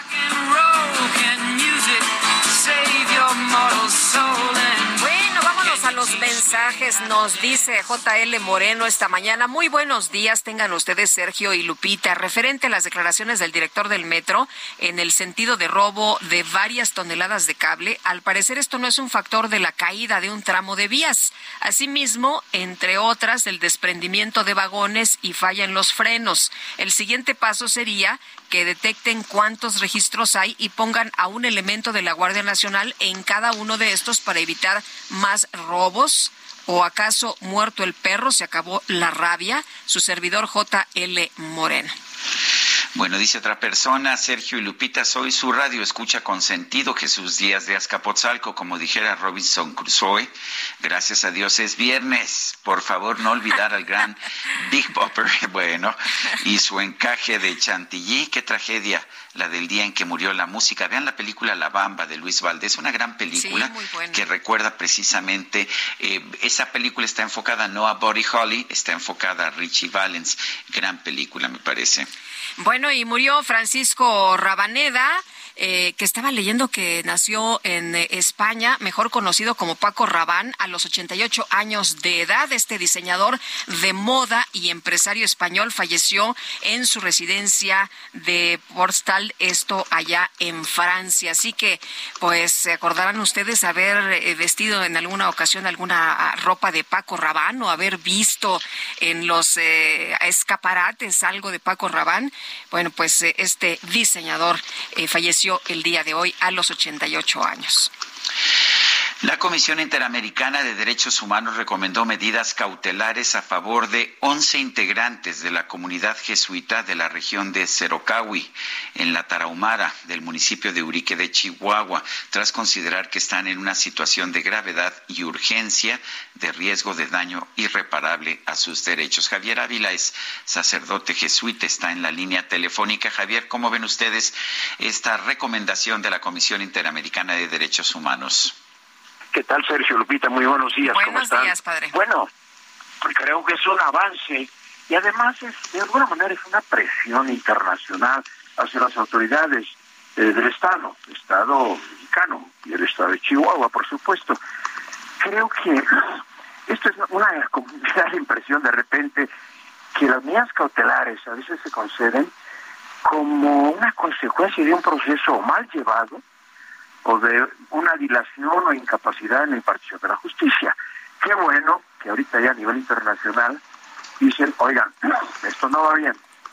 Son siete meses y el señalado como responsable sigue libre. Entonces es una esperanza y una presencia muy importante en el caso de los padres y de los, dos, los dos laicos asesinados. Eh, padre, ¿cómo está la situación en estos momentos? Sabemos que eh, se han dado algunas amenazas y que no nada más para los jesuitas de la región que no han podido hacer sus labores pastorales como pues estaban acostumbrados a hacerlo, sino también eh, que se ha venido una situación más compleja de lo que estaban viviendo para no solo los padres, sino para las comunidades, para los habitantes. Bueno, estos asesinatos, por supuesto, que alteraron la, la vida, la dinámica de, trabajo. Sin embargo, eh, creo que dentro de todas las dificultades y con todas las prudencias necesarias, seguimos nosotros con nuestra labor pastoral, con nuestra atención a las comunidades, no hemos frenado movimientos y eh, eso pues quedó muy claro desde un principio cuando se dijo los jesuitas qué van a hacer seguiremos aquí seguiremos con nuestras actividades claro en el ambiente sigue la preocupación sigue el miedo sigue la incertidumbre, porque mientras este sujeto ante libre, cualquier cosa puede suceder y cualquier reacción puede tener o cualquier acción muy lamentable puede repetirse. Está con estas medidas cautelares seguirá el ritmo ordinario de la comunidad, el trabajo de los padres, de las religiosas en la parroquia, ahora ya con, pues con más tranquilidad porque ya hay una protección más oficial, digamos. La protección se ha tenido desde que vino el, el, vinieron los asesinatos. Pero ahora con las medidas cautelares ya hay líneas más definidas, ya se puede dialogar más con las autoridades, tanto federales como estatales, y ver los beneficiarios qué es lo que necesitan, qué es lo que solicitan. Ese es el siguiente paso, tener un diálogo con los beneficiarios y las autoridades correspondientes, a ver en qué van a consistir las medidas cautelares y qué es lo que se va a solicitar. Bueno, pues habrá, habrá que ver. Eh, ¿Se sienten ustedes amenazados? Mira, eso yo creo que nunca ha desaparecido, Sergio. De alguna manera está, está latente esas, esas amenazas a veces, sobre todo en contra de quienes eh, no callamos, de quienes hacemos señalamientos, en contra de quienes eh, nos, nos eh, negamos a seguir un sistema que no favorece a la comunidad, que no favorece al pueblo, que no favorece a la gente. Esas amenazas más, más patentes, digamos, no ha habido últimamente, gracias a Dios, pero ahí están, ya existieron. A lo mejor no ha habido porque no ha aparecido más en escena este sujeto, pero este, las amenazas han existido, el riesgo sigue existiendo, no desaparece. Eh, eh, padre eh, Javier, en el caso de, de, este sujeto, después vimos un video en el que decía que él no había sido el responsable, que había sido alguien más y que lo iba a demostrar. sin embargo, bueno, pues hasta ahí fue lo último que supimos. Sí, ese video circuló. Tiene sus, yo tengo mis dudas, porque si este sujeto se autoidentifica y dice soy fulano de tal, ¿Por qué razón se tapa el rostro?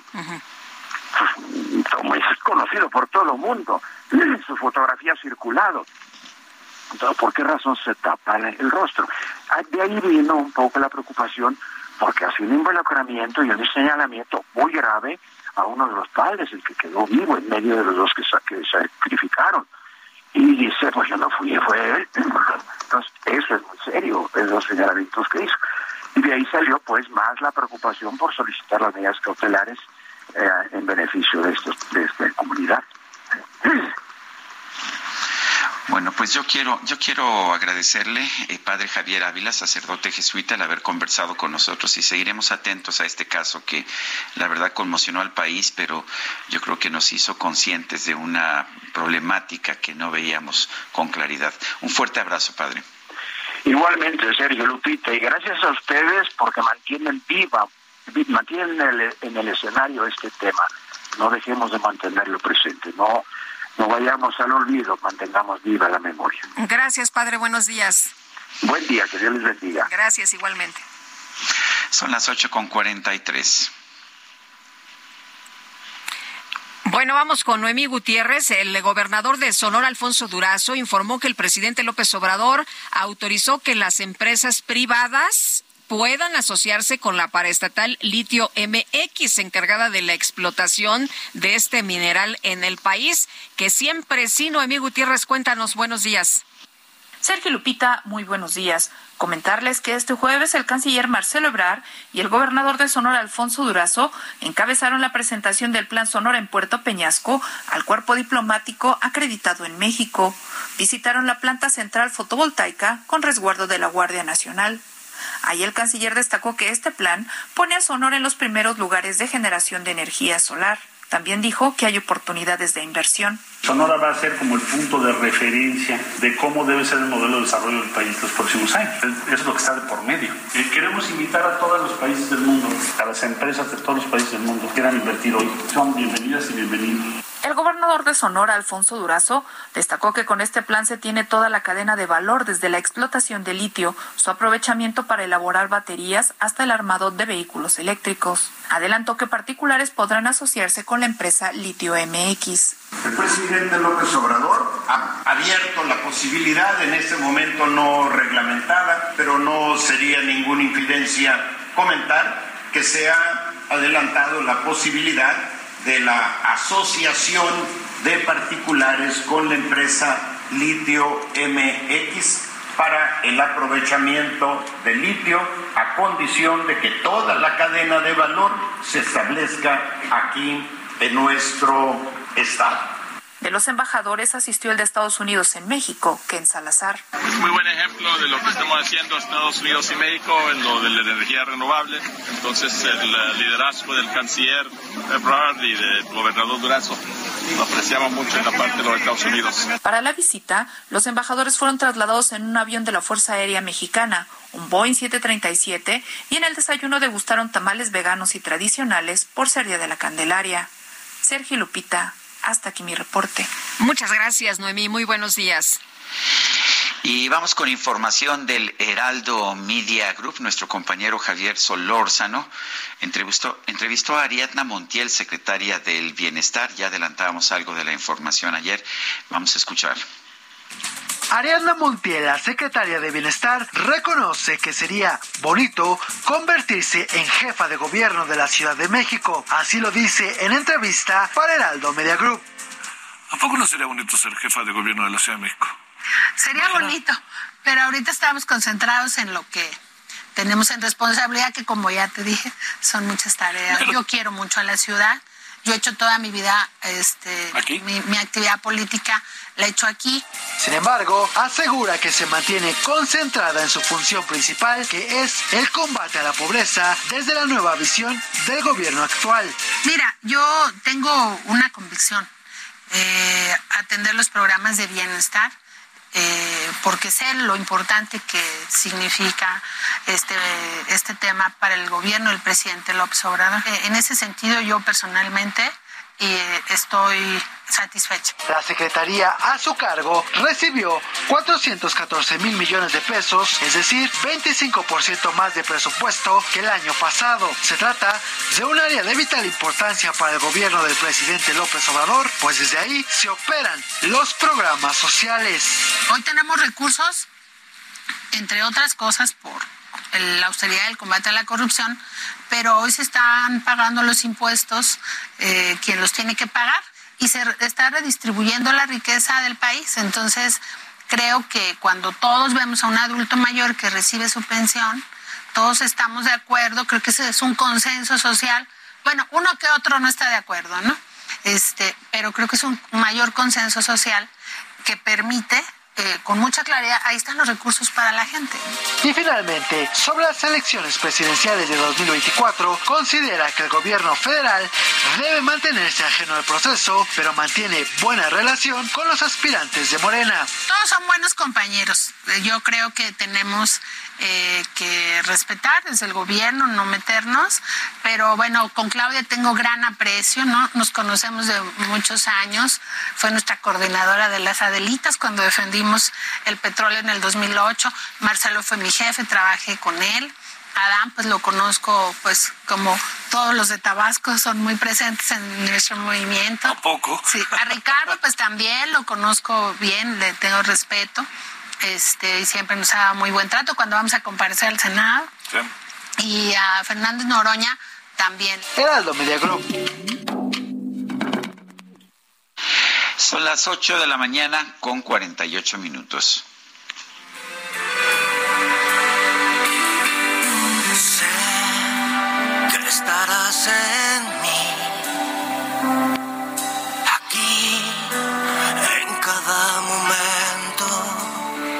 Que estarás en mí a cada momento. Juan Pablo Manzanero nos presenta desde el cielo un emotivo tema que dedica a la memoria del maestro Armando Manzanero. Juan Pablo Manzanero, hijo del maestro Armando Manzanero, está con nosotros esta mañana vía telefónica. Juan Pablo, ¿cómo estás? Qué gusto saludarte. Buenos días. Muy, muy buenos días, muchísimo gusto. Muchas gracias por invitarme a tu espacio y un saludo muy cariñoso a todas las personas que nos están escuchando.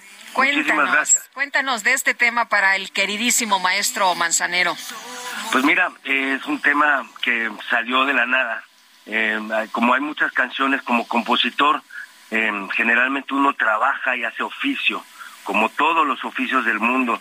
Eh, muchas personas piensan que realmente es pura inspiración, pero gente muy sabia ha dicho que es eh, 99 transpiración, un por ciento de inspiración.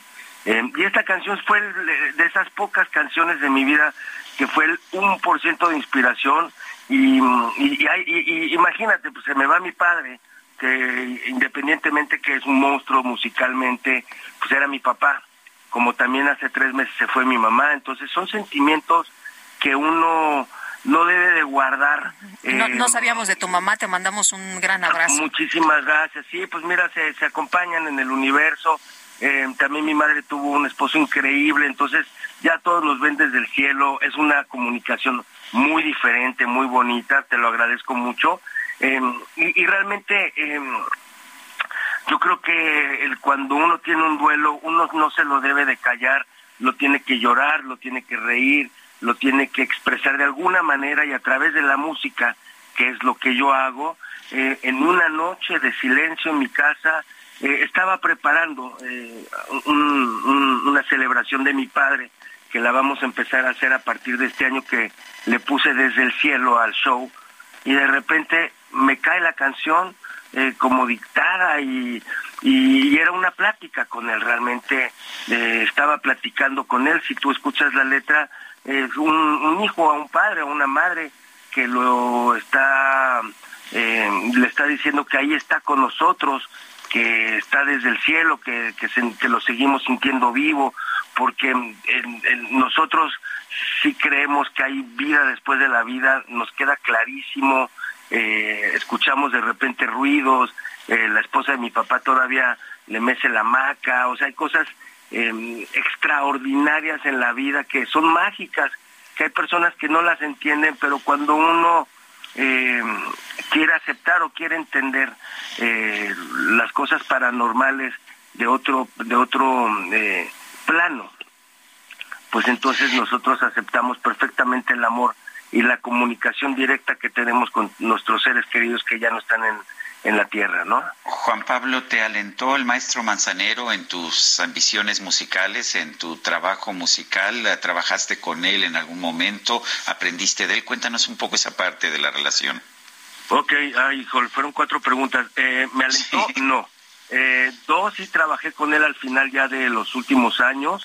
Eh, me, me enseñó la mejor, la, la mejor, eh, nunca me, me, me, dio- la única primera vez que, que le dijo, oye, pa, ¿cómo es que tocaste esto? Entonces me decía, así. Le digo, a ver, pero ¿cómo? Y no tenía la paciencia de ser maestro. Él era más bien genio, loco y figura. Entonces eh, yo tomé clases de música eh, clásica en el, en el CIEM, que era con la maestra María Antonieta Lozano. Desde los cuatro. Desde los cuatro me puse a hacer música clásica, después música electrónica. De ahí conozco a Nacho Cano, que es del grupo de Mecano.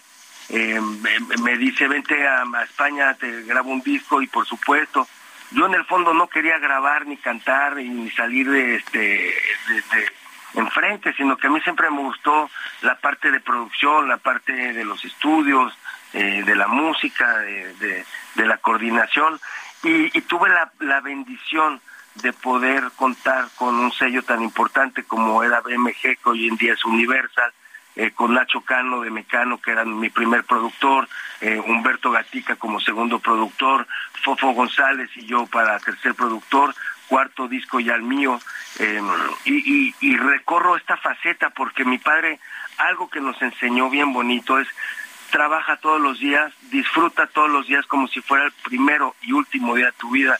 Y si no compones, cantas, si no cantas, arreglas, si no arreglas, diriges, si no diriges, a mí me encanta cocinar, soy cocinera de planta en mi casa, ahorita estaba escuchando de los tamales veganos y también invito a las personas que nos están escuchando y a ustedes que entren a mi página de YouTube que apenas la estoy empezando a echar a andar, pero subí para justamente ayer unos tamales que yo hago, cocino con todo el amor y con todo el cariño, con ese mismo amor hago música. Muy bien, pues Juan Pablo, gracias por invitarnos a, escuchar este nuevo trabajo desde el cielo. Te mandamos un abrazo. Igualmente, mucho cariño y, por favor síganme en todas las plataformas que puedan. Juan Pablo Mazanero y con todo el cariño les dedico esta canción que se llama Desde el cielo. Pues muchas gracias a Juan Pablo Manzanero. Son las 8 de la mañana. 8 de la mañana con 54 minutos. Le recuerdo nuestro número de WhatsApp. Mándenos mensajes 55 2010 96 47. Guadalupe Juárez y Sergio Sarmiento estamos en el Heraldo Radio. Regresamos en un momento más. Así perseguirte entre mis sueños y sentirte junto a mí.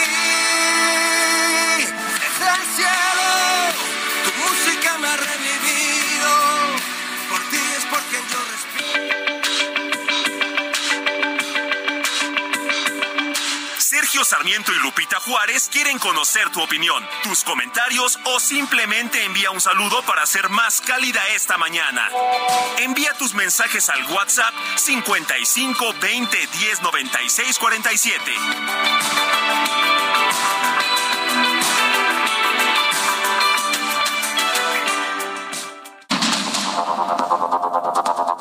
Continuamos con Sergio Sarmiento y Lupita Juárez por el Heraldo Radio.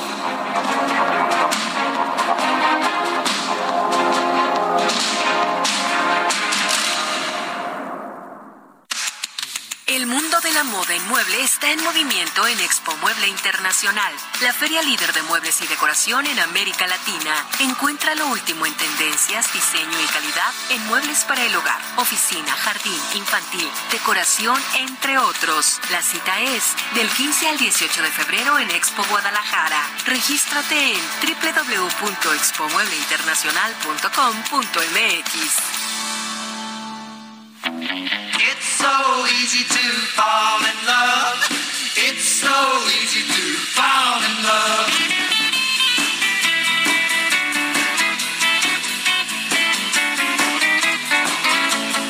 People tell me loves for foods, so here I go, breaking all of the rules. It seems so easy. Seems so easy, seems so easy. Oh, so doggone easy. Doggone easy, doggone easy. Mm-hmm. It seems so easy.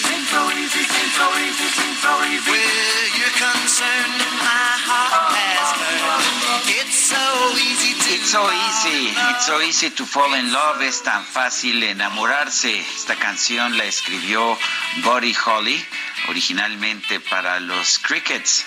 Y bueno, pues uh, Holly, uh, Buddy Holly estaba todavía en la banda, no le fue muy bien originalmente, pero después ya con Buddy Holly que como cantante en solitario se convirtió en un clásico de este intérprete del rock.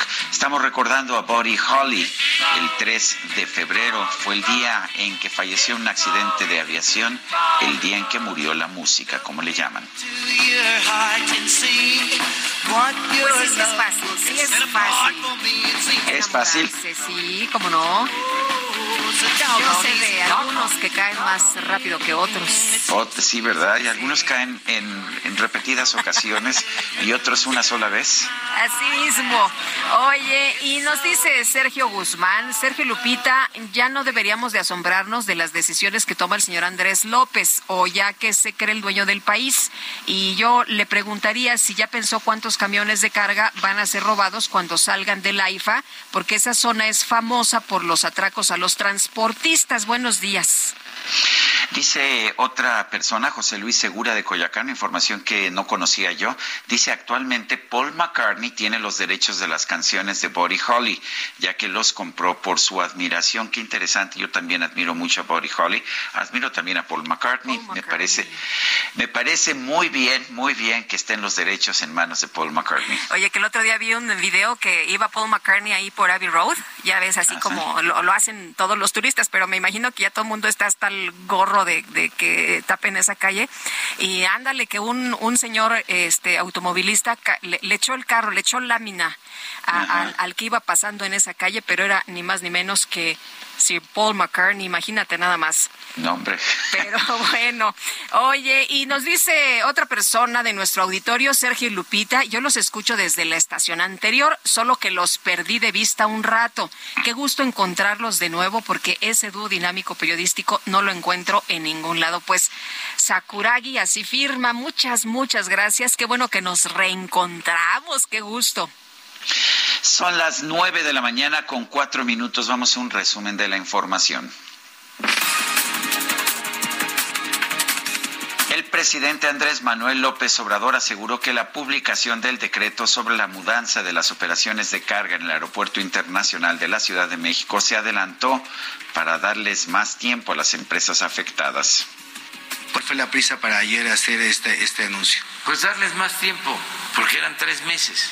Y entonces si desde ahora se publicaba el decreto, en vez de tres meses, pues son cuatro, porque se cuentan los días hábiles. Va a concluir el plazo en junio, o sea que tienen tiempo. Entonces en la reunión que tuvimos se propuso eso, yo lo acepté, porque yo quería firmarlo cuando llegara el primer vuelo de DHL, que va a llegar al aeropuerto Felipe Ángeles a finales de este mes. La jefa de gobierno de la Ciudad de México, Claudia Sheinbaum, participó este jueves en la inauguración del memorial a las víctimas del derrumbe del colegio Enrique Rebsamen.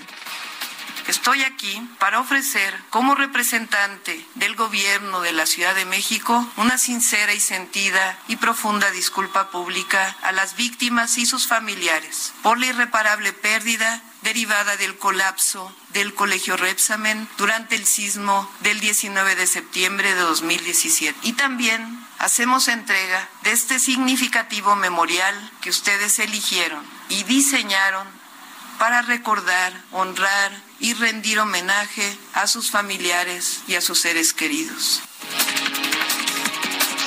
La saxofonista oaxaqueña María Elena Ríos alertó que la defensa de Juan Vera Carrizal, presunto autor intelectual del ataque con ácido que sufrió en 2019, busca modificar el delito que enfrenta de intento de feminicidio a lesiones. La presidenta del Perú, Dina Boluarte, envió un nuevo proyecto legislativo al Parlamento para adelantar las elecciones generales de su país. Esto sería para el mes de octubre.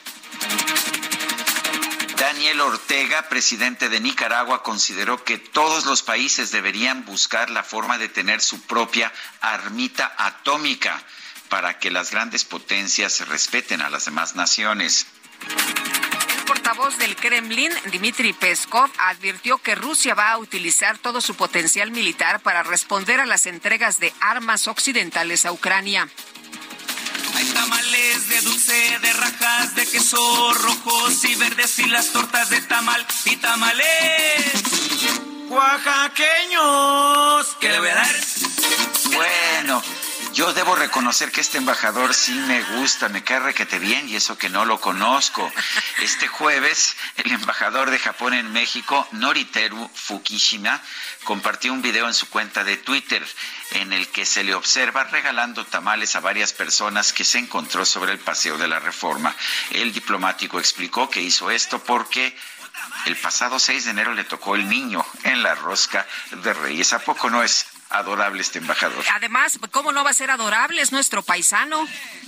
Hay tamales de dulce, de rajas, de queso rojos y verdes y las tortas de tamal y tamales. Hoy voy a repartir estos tamales porque me tocó eh, niños el día 6 de enero. Eh, una sorpresa que, perdón, no pude avisar. Me tocó un niño día 6, ah, entonces estoy regalando tamal. Sí. No sé si le gusta. Tamal. Sí. Ay, no, gracias. Me tocó un niño el día 6, así que estoy repartiendo tamales. Arigato. Arigato, gracias. A ver, ¿por qué no la pones? Échale, hasta arriba. La micro deportiva.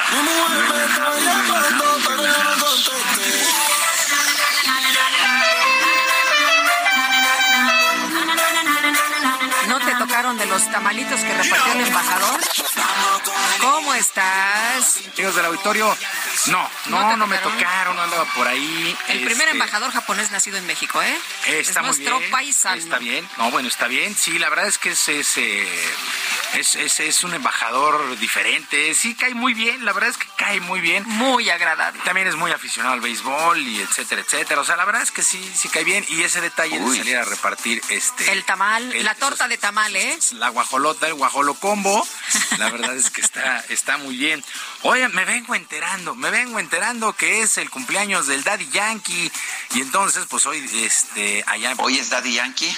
Dime, eso me están informando, eso me están informando, lo, lo desconocía, lo estoy apuntando en este momento en la agenda. Entonces, eh, pues ahí está. Daddy Yankee puede subirse a la micro las veces que quiera. Y digo, claro, siempre los cumpleaños el día de la micro pueden dar las vueltas que quieran, ahí sentados ah, o en el motor o en la cubeta al lado del conductor. Entonces, En el motor. sí, ahí pueden ir sentados. Es el lugar exclusivo. No, hombre.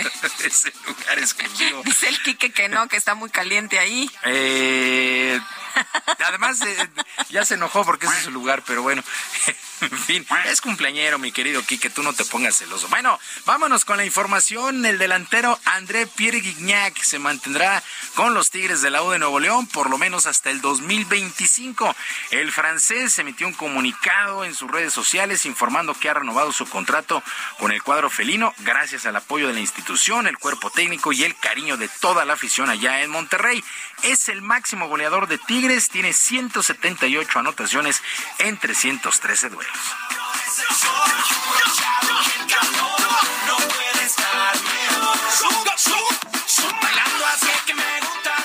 Un honor y un orgullo, la verdad, eh, estar en esta institu- institución. Eh, siempre lo he dicho, eh, no era una aventura, quise venir para una historia y se convirtió en una historia de amor, de pasión y todo eso gracias a, a esta ciudad, a esta institución, a la gente, eh, ese estadio tan especial. Sin lugar a dudas, uno de los mejores extranjeros que ha venido a nuestro país en la historia, no nada más en los últimos tiempos, en la historia. Sí, André Pierre Guignac ya, ya puso su nombre en la historia del fútbol mexicano. Por cierto, el día de ayer arrancó la jornada 5 del torneo de clausura con triunfo del San Luis 2 por 0 sobre la Franja del Puebla. Con este resultado, el San Luis llegó a 8 puntos, se ubica en el cuarto lugar de la tabla general. El Puebla se estanca en el sitio 12 con solamente 4 unidades. Qué trabajo le está costando a la Franja del Puebla. Para el día de hoy, dos duelos más. A las 7 Necaxa contra Cholos y a las 9 Mazatlán ante Juárez. Para el día de mañana, mañana sábado, a las 5 León Pachuca, Cruz Azul contra Tigres, a las 7, a las 9 Santos contra América. El domingo a las 12 del día en CEU, Pumas estará recibiendo la visita del Atlas, a las 5 Chivas Querétaro y a las 7 con 10 Monterrey frente al Toluca. Es la actividad de la jornada 5 del torneo de clausura. Mientras tanto, en el fútbol español, actividad de la fecha 17, el Real Madrid sacó un importante resultado de 2 por 0 sobre el Valencia y mantuvo el segundo sitio de la tabla general por detrás del Barcelona. Al cuadro merengue le vienen una seguidilla de partidos entre Liga, Champions, Copa del, eh, Copa del Rey, Mundial de Clubes, situación que no es nada fácil, a decir del técnico Carlo Ancelotti.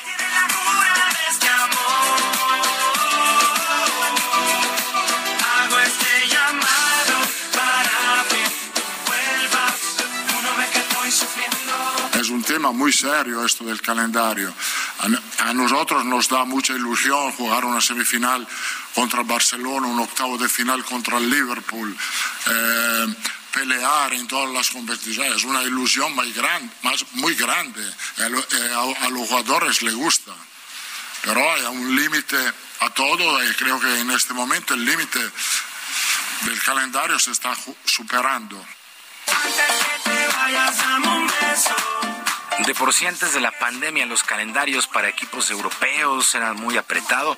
Después de la pandemia pues se apretó aún más. Imagínense usted, es eh, Liga, Copa del Rey, Champions, Mundial de Clubes. Se le viene pues prácticamente dos partidos por semana al Real Madrid en los próximos meses. Así es que eh, vamos a ver de qué está hecho el cuadro merengue. Por supuesto, es uno de los grandes equipos a nivel mundial.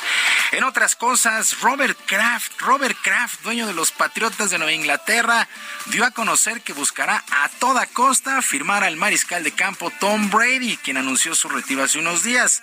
La idea es contratarlo por un día y que su retiro oficial sea con este equipo al que le entregó sus mejores actuaciones. Robert Kraft agregó que la afición de Nueva Inglaterra se lo está pidiendo. Brady, pues ganó seis anillos de Super Bowl con esta escuadra, además de tres nombramientos a jugador más valioso en una temporada. Eh, la verdad es que buscan por todos lados hacerle un homenaje a Tom Brady, que la verdad, la verdad se lo merece y estaría muy bien que se retirara ahí con los Patriotas de Nueva Inglaterra saldrá a una serie ofensiva. Bueno, no sé cuál sería la, la idea, pero lo quieren contratar por un día para la próxima campaña a Tom Brady y que ahí se retire. Y con rally de tres carreras en la octava entrada, los cañeros de los Mochis, que representan a la pelota invernal de nuestro país, derrotaron cinco carreras por cuatro a los Tigres del Licey de la República Dominicana en el primer día de actividades de la Serie del Caribe de Béisbol. Irving López conectó un doblete más que importante en este octavo episodio para darle la vuelta al marcador. José Moreno Moreno, manager de Cañeros, aseguró que nadie en el dogout se rindió y eso ayudó para obtener la primera victoria en este certamen.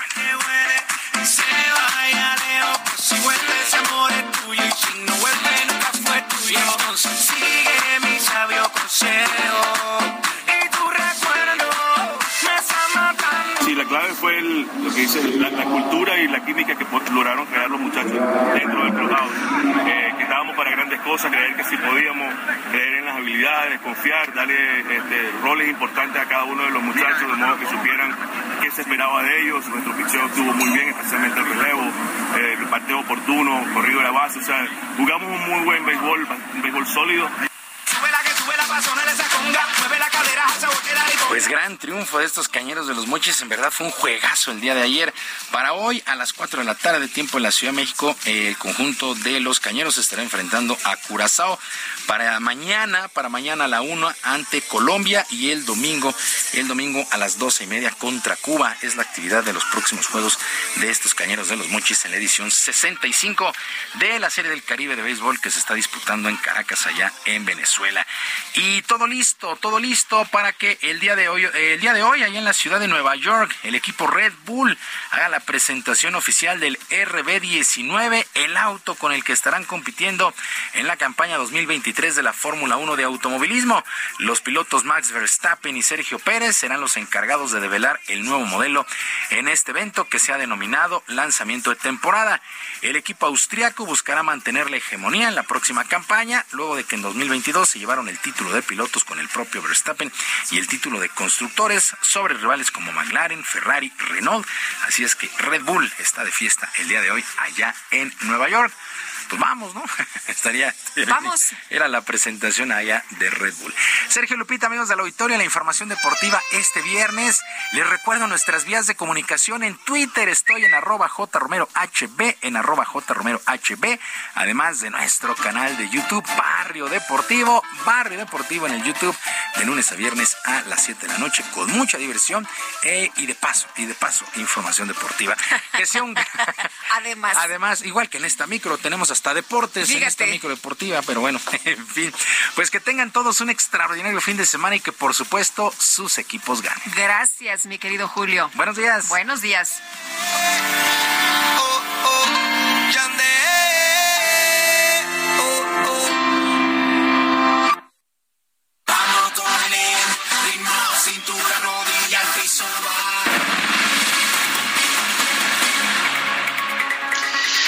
Son las nueve de la mañana con 17. con 17 minutos ya, ya finalizó el sorteo de Reyes de Fundación Andrade sorteo de un auto Aveo. Ya tenemos un ganador.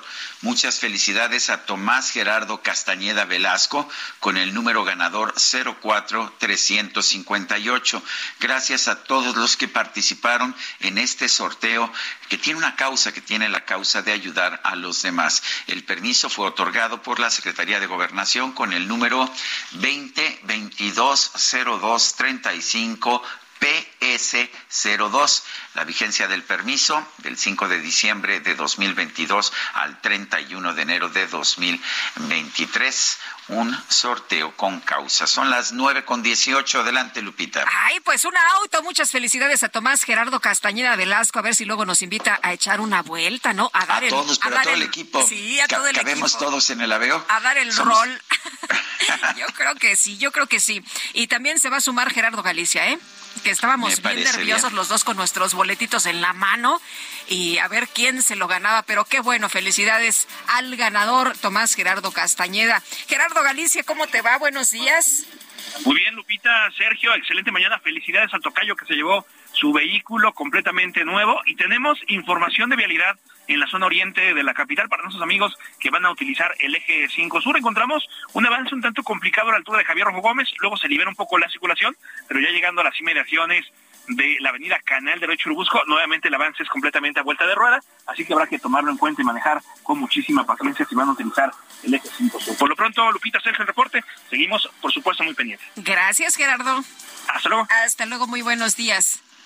El presidente de la Junta de Coordinación Política de la Cámara de Diputados, Ignacio Mier, dejó abierta la posibilidad de que algunos de los actuales consejeros del INE sean designados como titulares del Instituto Nacional Electoral. Pero pues vamos con Jorge Almaquio y la información. Adelante, Jorge. Gracias, Sergio Lupita, amigos. Así es, Ignacio Mier, presidente de la Junta de Coordinación Política de la Cámara de Diputados, dejó abierta la posibilidad de que alguno de los actuales consejeros del Instituto Nacional Electoral sea designado titular del INE. Tras culminar la sesión ordinaria de este jueves, Mier Velasco consideró que se violan los derechos de los actuales consejeros al no permitirle participar para ocupar la titularidad del órgano electoral, por lo que harán una revisión puntual de los alcances legales. Bueno, comentó que serán los coordinadores parlamentarios quienes determinen los términos de la respuesta que se darán al Tribunal Electoral del Poder Judicial de la Federación respecto a cómo se especificarán los criterios para elegir al que sustituirá en la presidencia del INE a Lorenzo Córdoba. Comentar también, Sergio Lupita, amigos, que, bueno, pues apenas se iba a realizar la declaratoria de apertura de sesiones del segundo año de la 65 legislatura en la Cámara de Diputados, cuando iniciaron las críticas y la exigencia de renuncia de Santiago Crim Miranda a la mesa directiva. Contra el panista fue por decidir de manera unilateral el cambio del protocolo de la ceremonia de instalación del Congreso General al prohibir el ingreso de la escolta militar al salón de plenos por estar armados y no comunicarlo a los órganos de gobierno del Congreso de la Unión. Los legisladores de Morena pidieron la remoción del panista y adelantaron que interpondrán en la Jucopo la solicitud correspondiente ante la pérdida de confianza. Desde su curul, Ignacio Mier, coordinador de Morena, lamentó la actuación de Crim Miranda y le pidió que no vuelva a la presidencia del Congreso mexicano en una caricatura electoral. No es solo un hecho lamentable, es un hecho vergonzoso, de agravio a 500 diputadas y diputados, de agravio al Senado de la República compuesto por hombres y mujeres. Violentó usted el marco constitucional e institucional. No hizo honor a lo que usted representa, la unidad de la Cámara de Diputados. Guadalupe Martínez Chavira fue directa y exigió a Krill ser congruente y renunciar al cargo al no garantizar la imparcialidad en los trabajos legislativos. Y decirte que estamos exigiendo, sí, que seas un hombre consecuente, que actúes con altura de miras. Este pleno ya no lo puedes gobernar. No hay la garantía de tu imparcialidad y no podemos garantizar que se traduzca en tener gobernabilidad en las decisiones. Así es que te exigimos que revises en tu conciencia. Por una actitud tranquila, que Miranda expuso que se someterá a lo que determine el Pleno de San Lázaro y se responsabilizó de las equivocaciones que se presentaron el pasado miércoles. La discusión duró poco más de dos horas y después Santiago Krill hizo la declaratoria de apertura de sesiones del segundo año de la 65 legislatura en San Lázaro. Sergio Lupita, amigos, es el reporte que les tengo. Buen día. Bueno, pues uh, gracias, gracias por esta información, Jorge Almaquio. Bueno, y por otra parte, el presidente López Obrador reveló que las empresas aéreas de transporte acordaron adelantar la publicación del decreto para el cierre de operaciones de carga del Aeropuerto Internacional de la Ciudad de México. En la mañanera, el presidente recordó que este decreto se iba a publicar a finales de febrero. Sin embargo, se publicó ayer para que las empresas tuvieran tiempo de preparar sus operaciones. Lo que escuchábamos, ¿no? Que le explicaba a uno de los reporteros, bueno, pues van a tener más tiempo. Algunas en el Aeropuerto Internacional Felipe Ángeles, eh, pues eh, estarían ya eh, operando y lo que decía el presidente, darles más tiempo porque eran tres meses y entonces sí, desde ahora se publicaba el decreto, en vez de tres meses, pues tienen cuatro porque se cuentan con los días hábiles. Va a concluir el plazo en junio, entonces tienen tiempo. En la reunión que tuvimos se propuso eso y yo lo acepté. Yo quería firmarlo cuando llegara el primer vuelo de DHL que va a llegar al aeropuerto Felipe Ángeles a finales de este mes. Bueno, pues les dieron 108 días y lo que nos dicen, yo no sé si hubo un acuerdo con las aerolíneas, lo que nos dicen los especialistas en la materia es que ni remotamente ni remotamente alcance este tiempo para que se lleve a cabo esta, esta transformación del sistema de carga aeroportuario. Son las nueve con veinticuatro minutos, vamos a, a una pausa. Nuestro número de, de WhatsApp es el 55 2010 96 47. It's so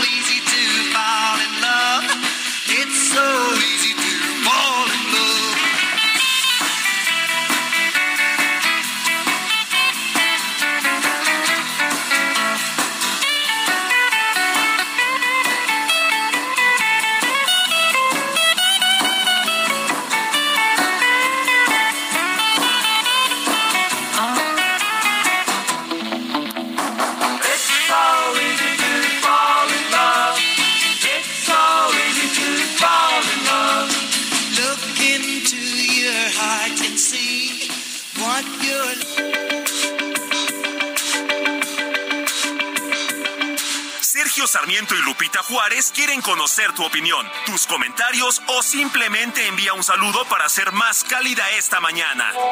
Envía tus mensajes al WhatsApp 55 20 10 96 47.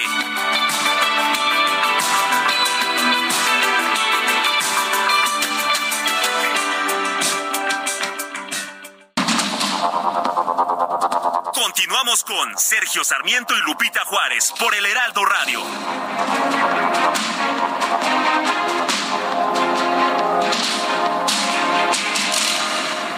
Gastrolab, historia, recetas, materia prima y un sinfín de cosas que a todos nos interesan.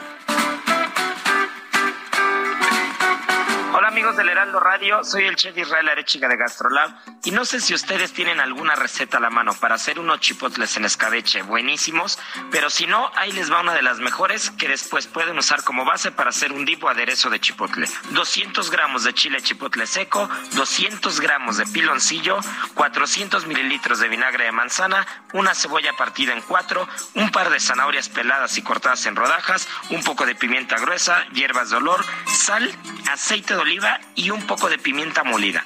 Así que bueno, la preparación es muy sencilla. Lo único que tenemos que hacer es poner a hervir primeramente tanto la cebolla como la zanahoria con el vinagre y el aceite de oliva. Y una vez que se empiece a escabechar, vamos a agregar los chiles, el piloncillo y las hierbas de olor junto con las pimientas. Y ahora sí vamos a dejar cocinar durante un par de horas a fuego muy bajo, esperando que el chipotle vaya absorbiendo todo el escabeche. Ahora sí, dejamos enfriar al refri. Así que bueno, no hay pretexto para hacer este fin de semana un aderezo de chipotle espectacular.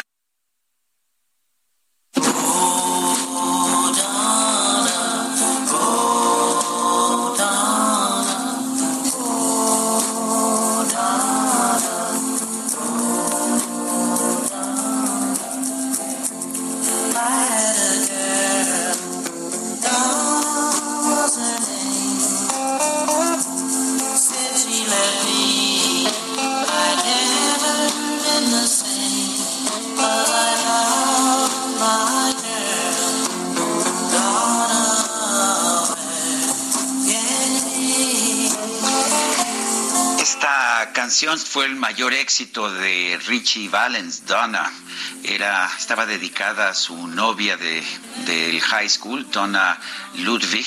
Eh, vale la pena señalar que era un amor complicado. Richie Valens, latino, eh, un chicano, Donna Ludwig, una anglo. Y bueno pues a pesar de eso tuvieron este amorío un amorío muy celebrado. Estamos escuchando en el día que murió la música el 3 de febrero a quienes fallecieron el 3 de febrero de 1959 en un accidente de aviación. Estaba Buddy Holly Richie Valens estaba también The Big Bopper JP Richardson. Los tres murieron en ese accidente junto con el piloto Roger Peterson y fue pues para muchos el día que murió la música. A propósito, esta canción fue grabada apenas el 16 de diciembre de 1958 y Richie Valens eh, moriría cuando la canción estaba ya teniendo un éxito enorme el 3 de febrero de 1959, apenas eh, un mes y medio después. Otra para bailar las calmadas. Sí, la verdad es que me gusta mucho esta canción, pero ahí está. Muy linda. Donna de Richie Valens. Oye, nos dice una persona del auditorio, eh, Hashid, nos dice, en lo personal, Sergio, la mayoría de las decisiones del presidente me parecen acertadas, tomando en cuenta las condiciones en las que recibió al país y aunado a esto la pandemia. Y aún así se ha conseguido fortalecer el peso ante el dólar sin endeudar al país. Es mi comentario y le agradezco su atención. Oye, yo. si el peso sí se ha fortalecido, la deuda también ha subido. Oye, yo recuerdo que el, porque dice en, la, eh, dice este este señor que tomando en cuenta las condiciones en las que recibió el país, yo recuerdo aquel discurso del presidente López Obrador cuando señala que recibe un país estable y sin crisis económica. Lo recuerdo muy bien porque me llamó mucho la atención que, haya declarado esto. Yo pensé que se iba, a ir, se iba a lanzar con todo en contra de, de Enrique Peña Nieto y lo que afirmó es que tras seis años de gobierno de Enrique Peña Nieto en el país, uno, hay estabilidad y dos, no hay crisis financiera y había crecimiento económico también. Bueno, dice otra persona, Oralia Mojica, quiero pedir al presidente que ya chole con tantas ofensas, críticas y falta de respeto para todo aquel que no está con él. Qué vergüenza, no se ha dado cuenta de cuál es su envergadura. Feliz fin de semana. Buenos días. Este inicio de fin de semana, amigos, dieron aviso de que la pensión del IMSS aumentaría lo mismo que el salario mínimo 20% y solo aumentó 7%. ¿Saben a qué se debe y en dónde se puede revisar esto? Un gran abrazo desde Irapuato, nos dice Oscar Huerta. No, no sabemos, pero se lo investigamos con mucho gusto. Bueno, es que que yo sepa, nunca ningún funcionario, ni el presidente, ni el director del IMSS dijo que subiría la pensión del IMSS en 20%. Subieron el salario mínimo, pero la pensión del IMSS subió conforme a la inflación, que eso es lo que pues está establecido en la ley. Nunca prometieron, hubo gente que dijo que si subía el salario mínimo, como antes, antes estaba atado, estaba atada la pensión del IMSS al salario mínimo, que debería subir la pensión del IMSS, pero no se dijo eso nunca. Son las nueve con treinta y seis minutos. Mañana es el Día Mundial contra el Cáncer.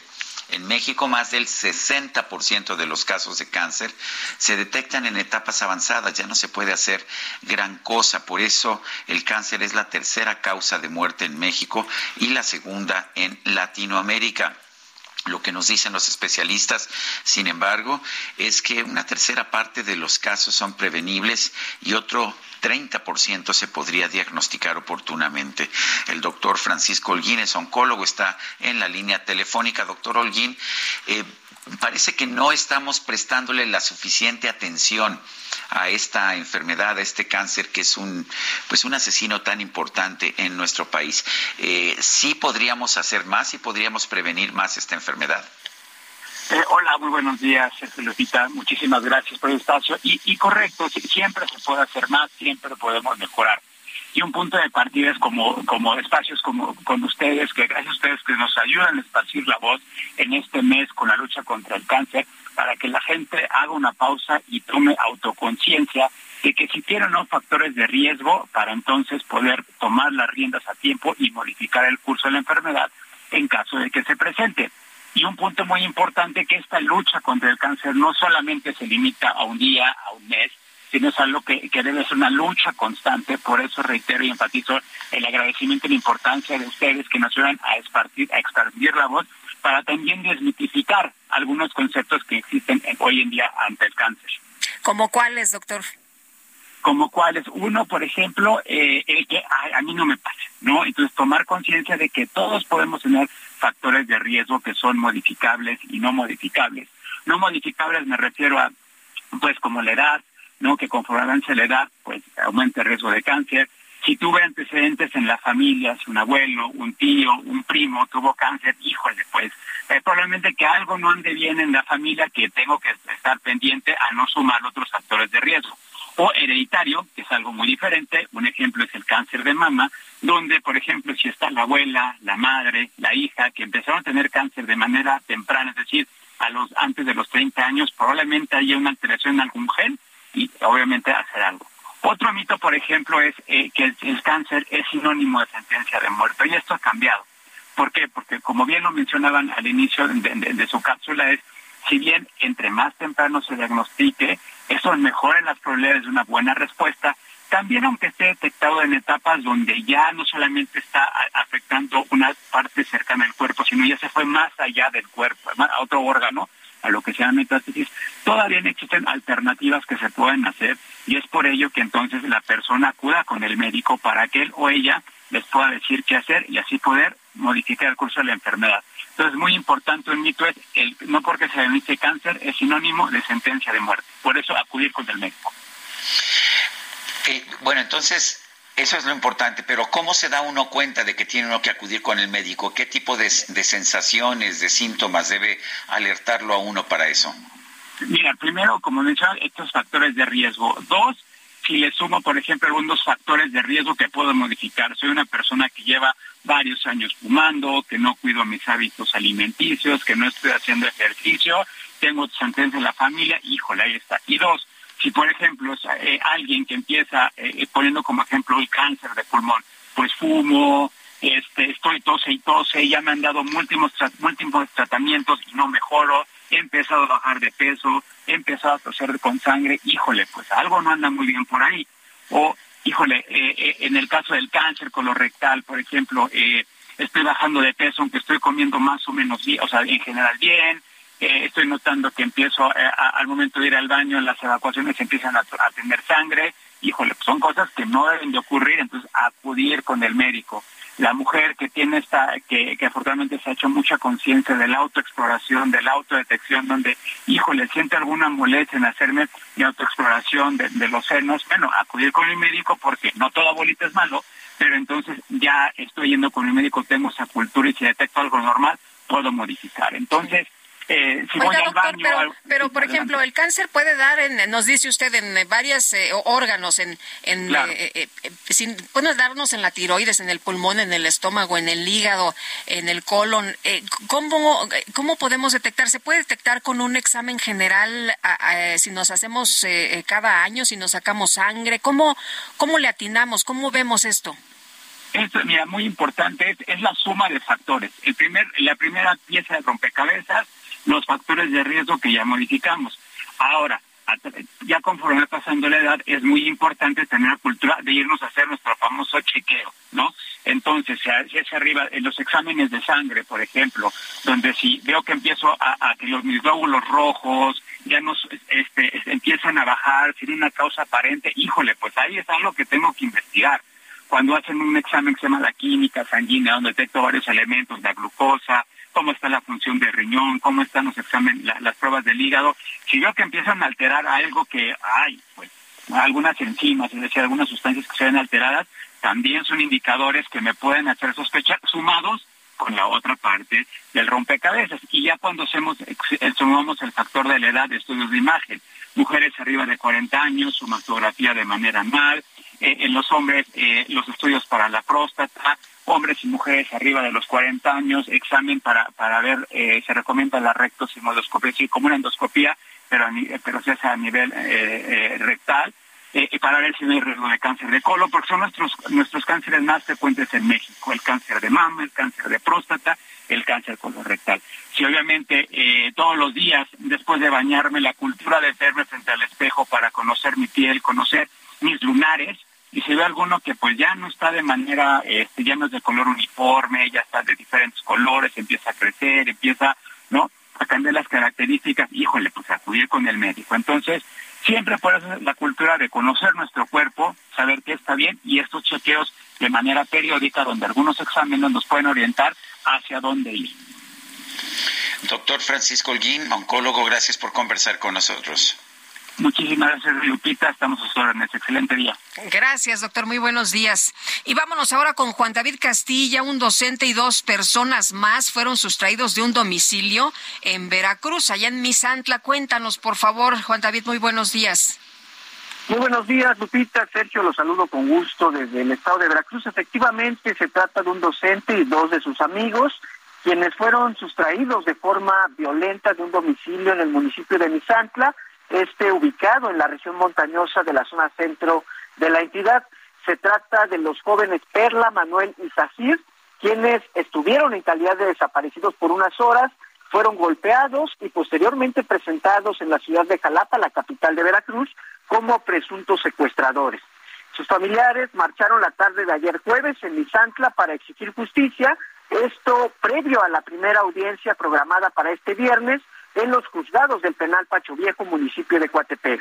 Eh, platicamos, Lupita, Sergio, con Nora Caraza Morales, ella es tía del profesor Manuel, y mencionaba que estos hechos ocurrieron alrededor de las 3 de la madrugada del pasado jueves, cuando un comando irrumpió a la vivienda al presuntamente tener el reporte de una llamada anónima por la presencia de una persona secuestrada en ese sitio. Añadió que su familiar eh, es un joven ingeniero industrial egresado del Instituto Tecnológico Superior de Misantla y que actualmente es auxiliar de un regidor del ayuntamiento de Misantla. Por la tarde se dedicaba también a un negocio para la decoración de fiestas donde se coordinaba con Perla, una de sus amigas. Sin embargo, en este momento los tres jóvenes son procesados por presunta posesión de marihuana y también amenazar de muerte con un arma a elementos policíacos. Los familiares de estos jóvenes consideran que la detención tiene tintes políticos al tratarse de uno de los empleados de un regidor de Movimiento Ciudadano. Y decirles también, Sergio Lupita, que hasta este momento el gobernador Cuitlavo García Jiménez no se ha pronunciado al respecto, simplemente la Fiscalía General del Estado, a cargo de Verónica Hernández Llorán, sí dio a conocer la detención de estas personas, Sergio Lupita. Muy bien, Juan David, muchas gracias, muy buenos días. Un abrazo, hasta luego. Un abrazo. El presidente de Fuerza por México, Gerardo Islas Maldonado, falleció ayer a causa de un infarto. Esto ocurrió en España. Claudia Espinosa nos, nos reporta. Adelante, Claudia. Así es, los saludo con gusto. Como lo menciona pues el político poblano Gerardo Islas Maldonado ayer se dio a conocer a través de redes sociales, sus amigos y familiares confirmaron su deceso producto de un paro cardíaco, según las primeras declaraciones que se han dado. Él se encontraba en España. hay que recordar que, bueno, en estos momentos fungía como líder nacional del Partido Fuerza por México. Han expresado aquí diversos actores políticos sus condolencias, ya que él había participado en anteriores administraciones estatales como funcionario público. Se sabe también que a los 39 años de edad, pues no tenía ningún tipo de padecimiento crónico. Sin embargo, la versión que se tiene es que el deceso fue producto de este paro cardíaco. Por el momento, el partido político no ha determinado cuáles son los siguientes pasos a seguir y tampoco se ha confirmado si sus restos serán velados y enterrados aquí en Puebla o en la Ciudad de México. Es la información que se ha generado. Claudia Espinosa, muchas gracias. Muy buen día. Y Oaxaca se convirtió en el estado 17 del país en reconocer la violencia vicaria. Y Karina García, cuéntanos qué tal. Muy buenos días. ¿Qué tal, Sergio Lupita? Muy buenos días. Efectivamente, Oaxaca se convirtió en el estado 17 del país en reconocer la violencia vicaria luego de que el Pleno del Congreso local aprobara con 30 votos a favor la reforma al artículo séptimo de la Ley Estatal de Acceso de las Mujeres a una Vida Libre de Violencia de género. La iniciativa pues fue presentada por Ileana Acevedo Brena y Oliva Carvajal, y quien rindió frutos tras una larga lucha que iniciaron desde el pasado 3 de mayo del 2022 cuando solicitaron a la pasada 64 legislatura local tipificar dicho delito en el Código Penal y Civil de la entidad. Y es que estas mujeres, Sergio Lupita, pues llevan casi 760 60 días en el primer caso y 380 días sin ver a sus hijos.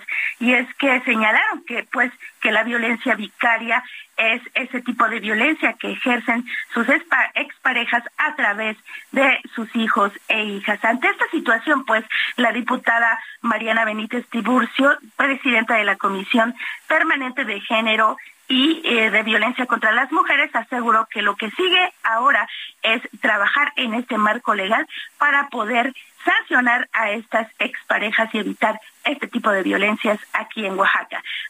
Sergio Lupita, es el reporte. Gracias, Karina. Buenos días. Buenos días. Bueno, vamos con Mónica Reyes. Adelante, Mónica.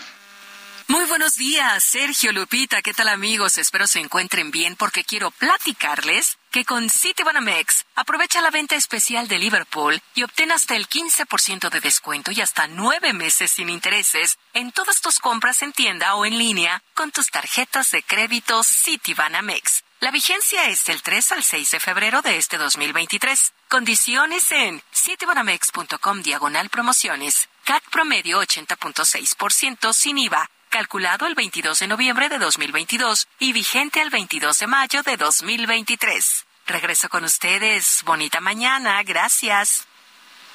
Gracias a Mónica Reyes. Eh, ¿Qué crees, Guadalupe? Vámonos a un resumen de la información más importante, la información que ha surgido esta misma mañana de viernes 3 de febrero del 2023. Esta mañana el presidente Andrés Manuel López Obrador reconoció que tiene algunas diferencias con el coordinador de Morena en el Senado, Ricardo Monreal, ya que el legislador, escuche usted, coloca el derecho por encima de la justicia. Ricardo Monreal, con el que pues este no tengo yo diferencias, sostuvo o sí tengo algunas diferencias, pero es normal en la democracia. ¿no? Este, no podríamos pensar todos de la misma manera, sería muy aburrida la vida.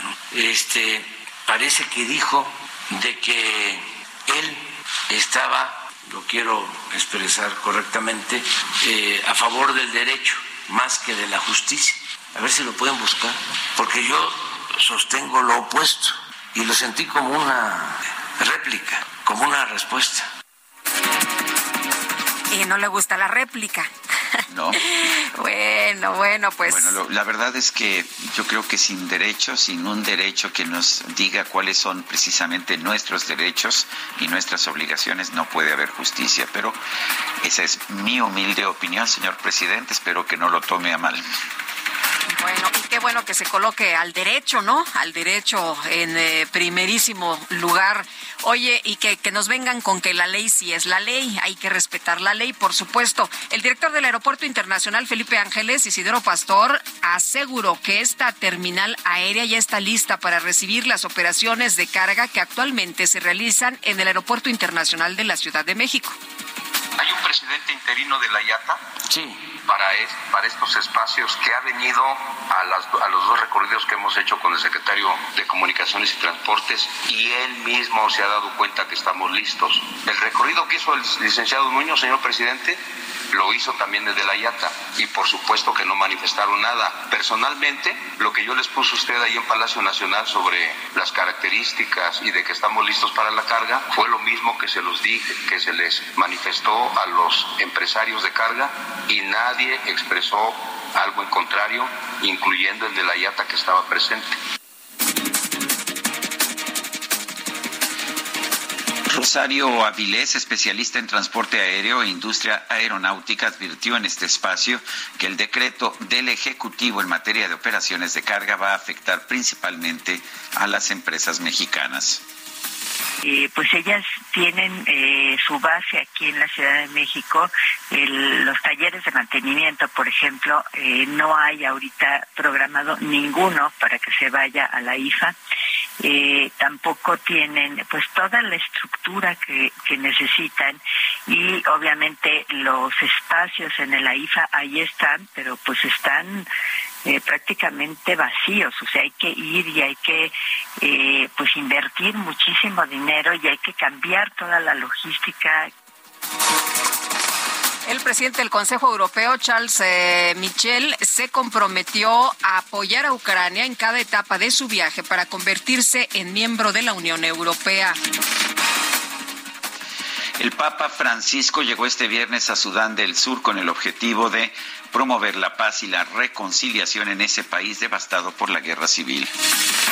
Esta mañana se dio a conocer la muerte del diseñador español Francisco Rabaneda y Cuervo, mejor conocido como Paco Rabán, a los 88 años de edad.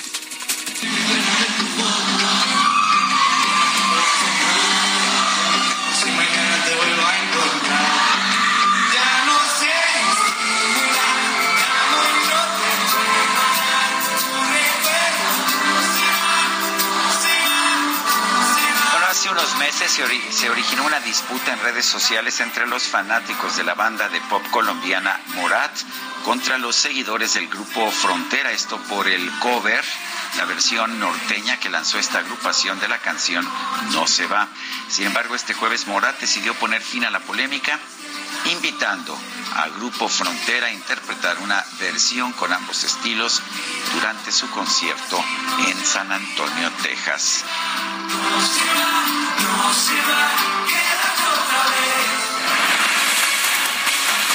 Y la verdad es que sí se oye muy bien esto que armaron. Oye, dice Ricardo Monreal en su cuenta de Twitter, la diferencia entre lo legal y lo justo es tan antigua como la Grecia clásica. Sostengo que no debe existir diferencia entre uno y otro. Si algo es legal, debe también ser justo y viceversa. Lo justo debe igualmente ser legal. Bueno, pues eh, se nos acabó el tiempo, Guadalupe. Vámonos entonces, que la pasen todos muy bien, disfruten este día y nos escuchamos el lunes, ¿eh? Aquí sí no hacemos puente. Nos despedimos con Richie Valen, su interpretación de La Bamba, que hizo conocida esta canción a nivel internacional, esta canción popular mexicana, y que fue también uno de sus grandes éxitos. Hoy recordamos a Richie Valens, a Buddy Holly, eh, quienes fallecieron el día que murió la música, el 3 de febrero de 1959. Hasta el lunes, gracias de todo corazón.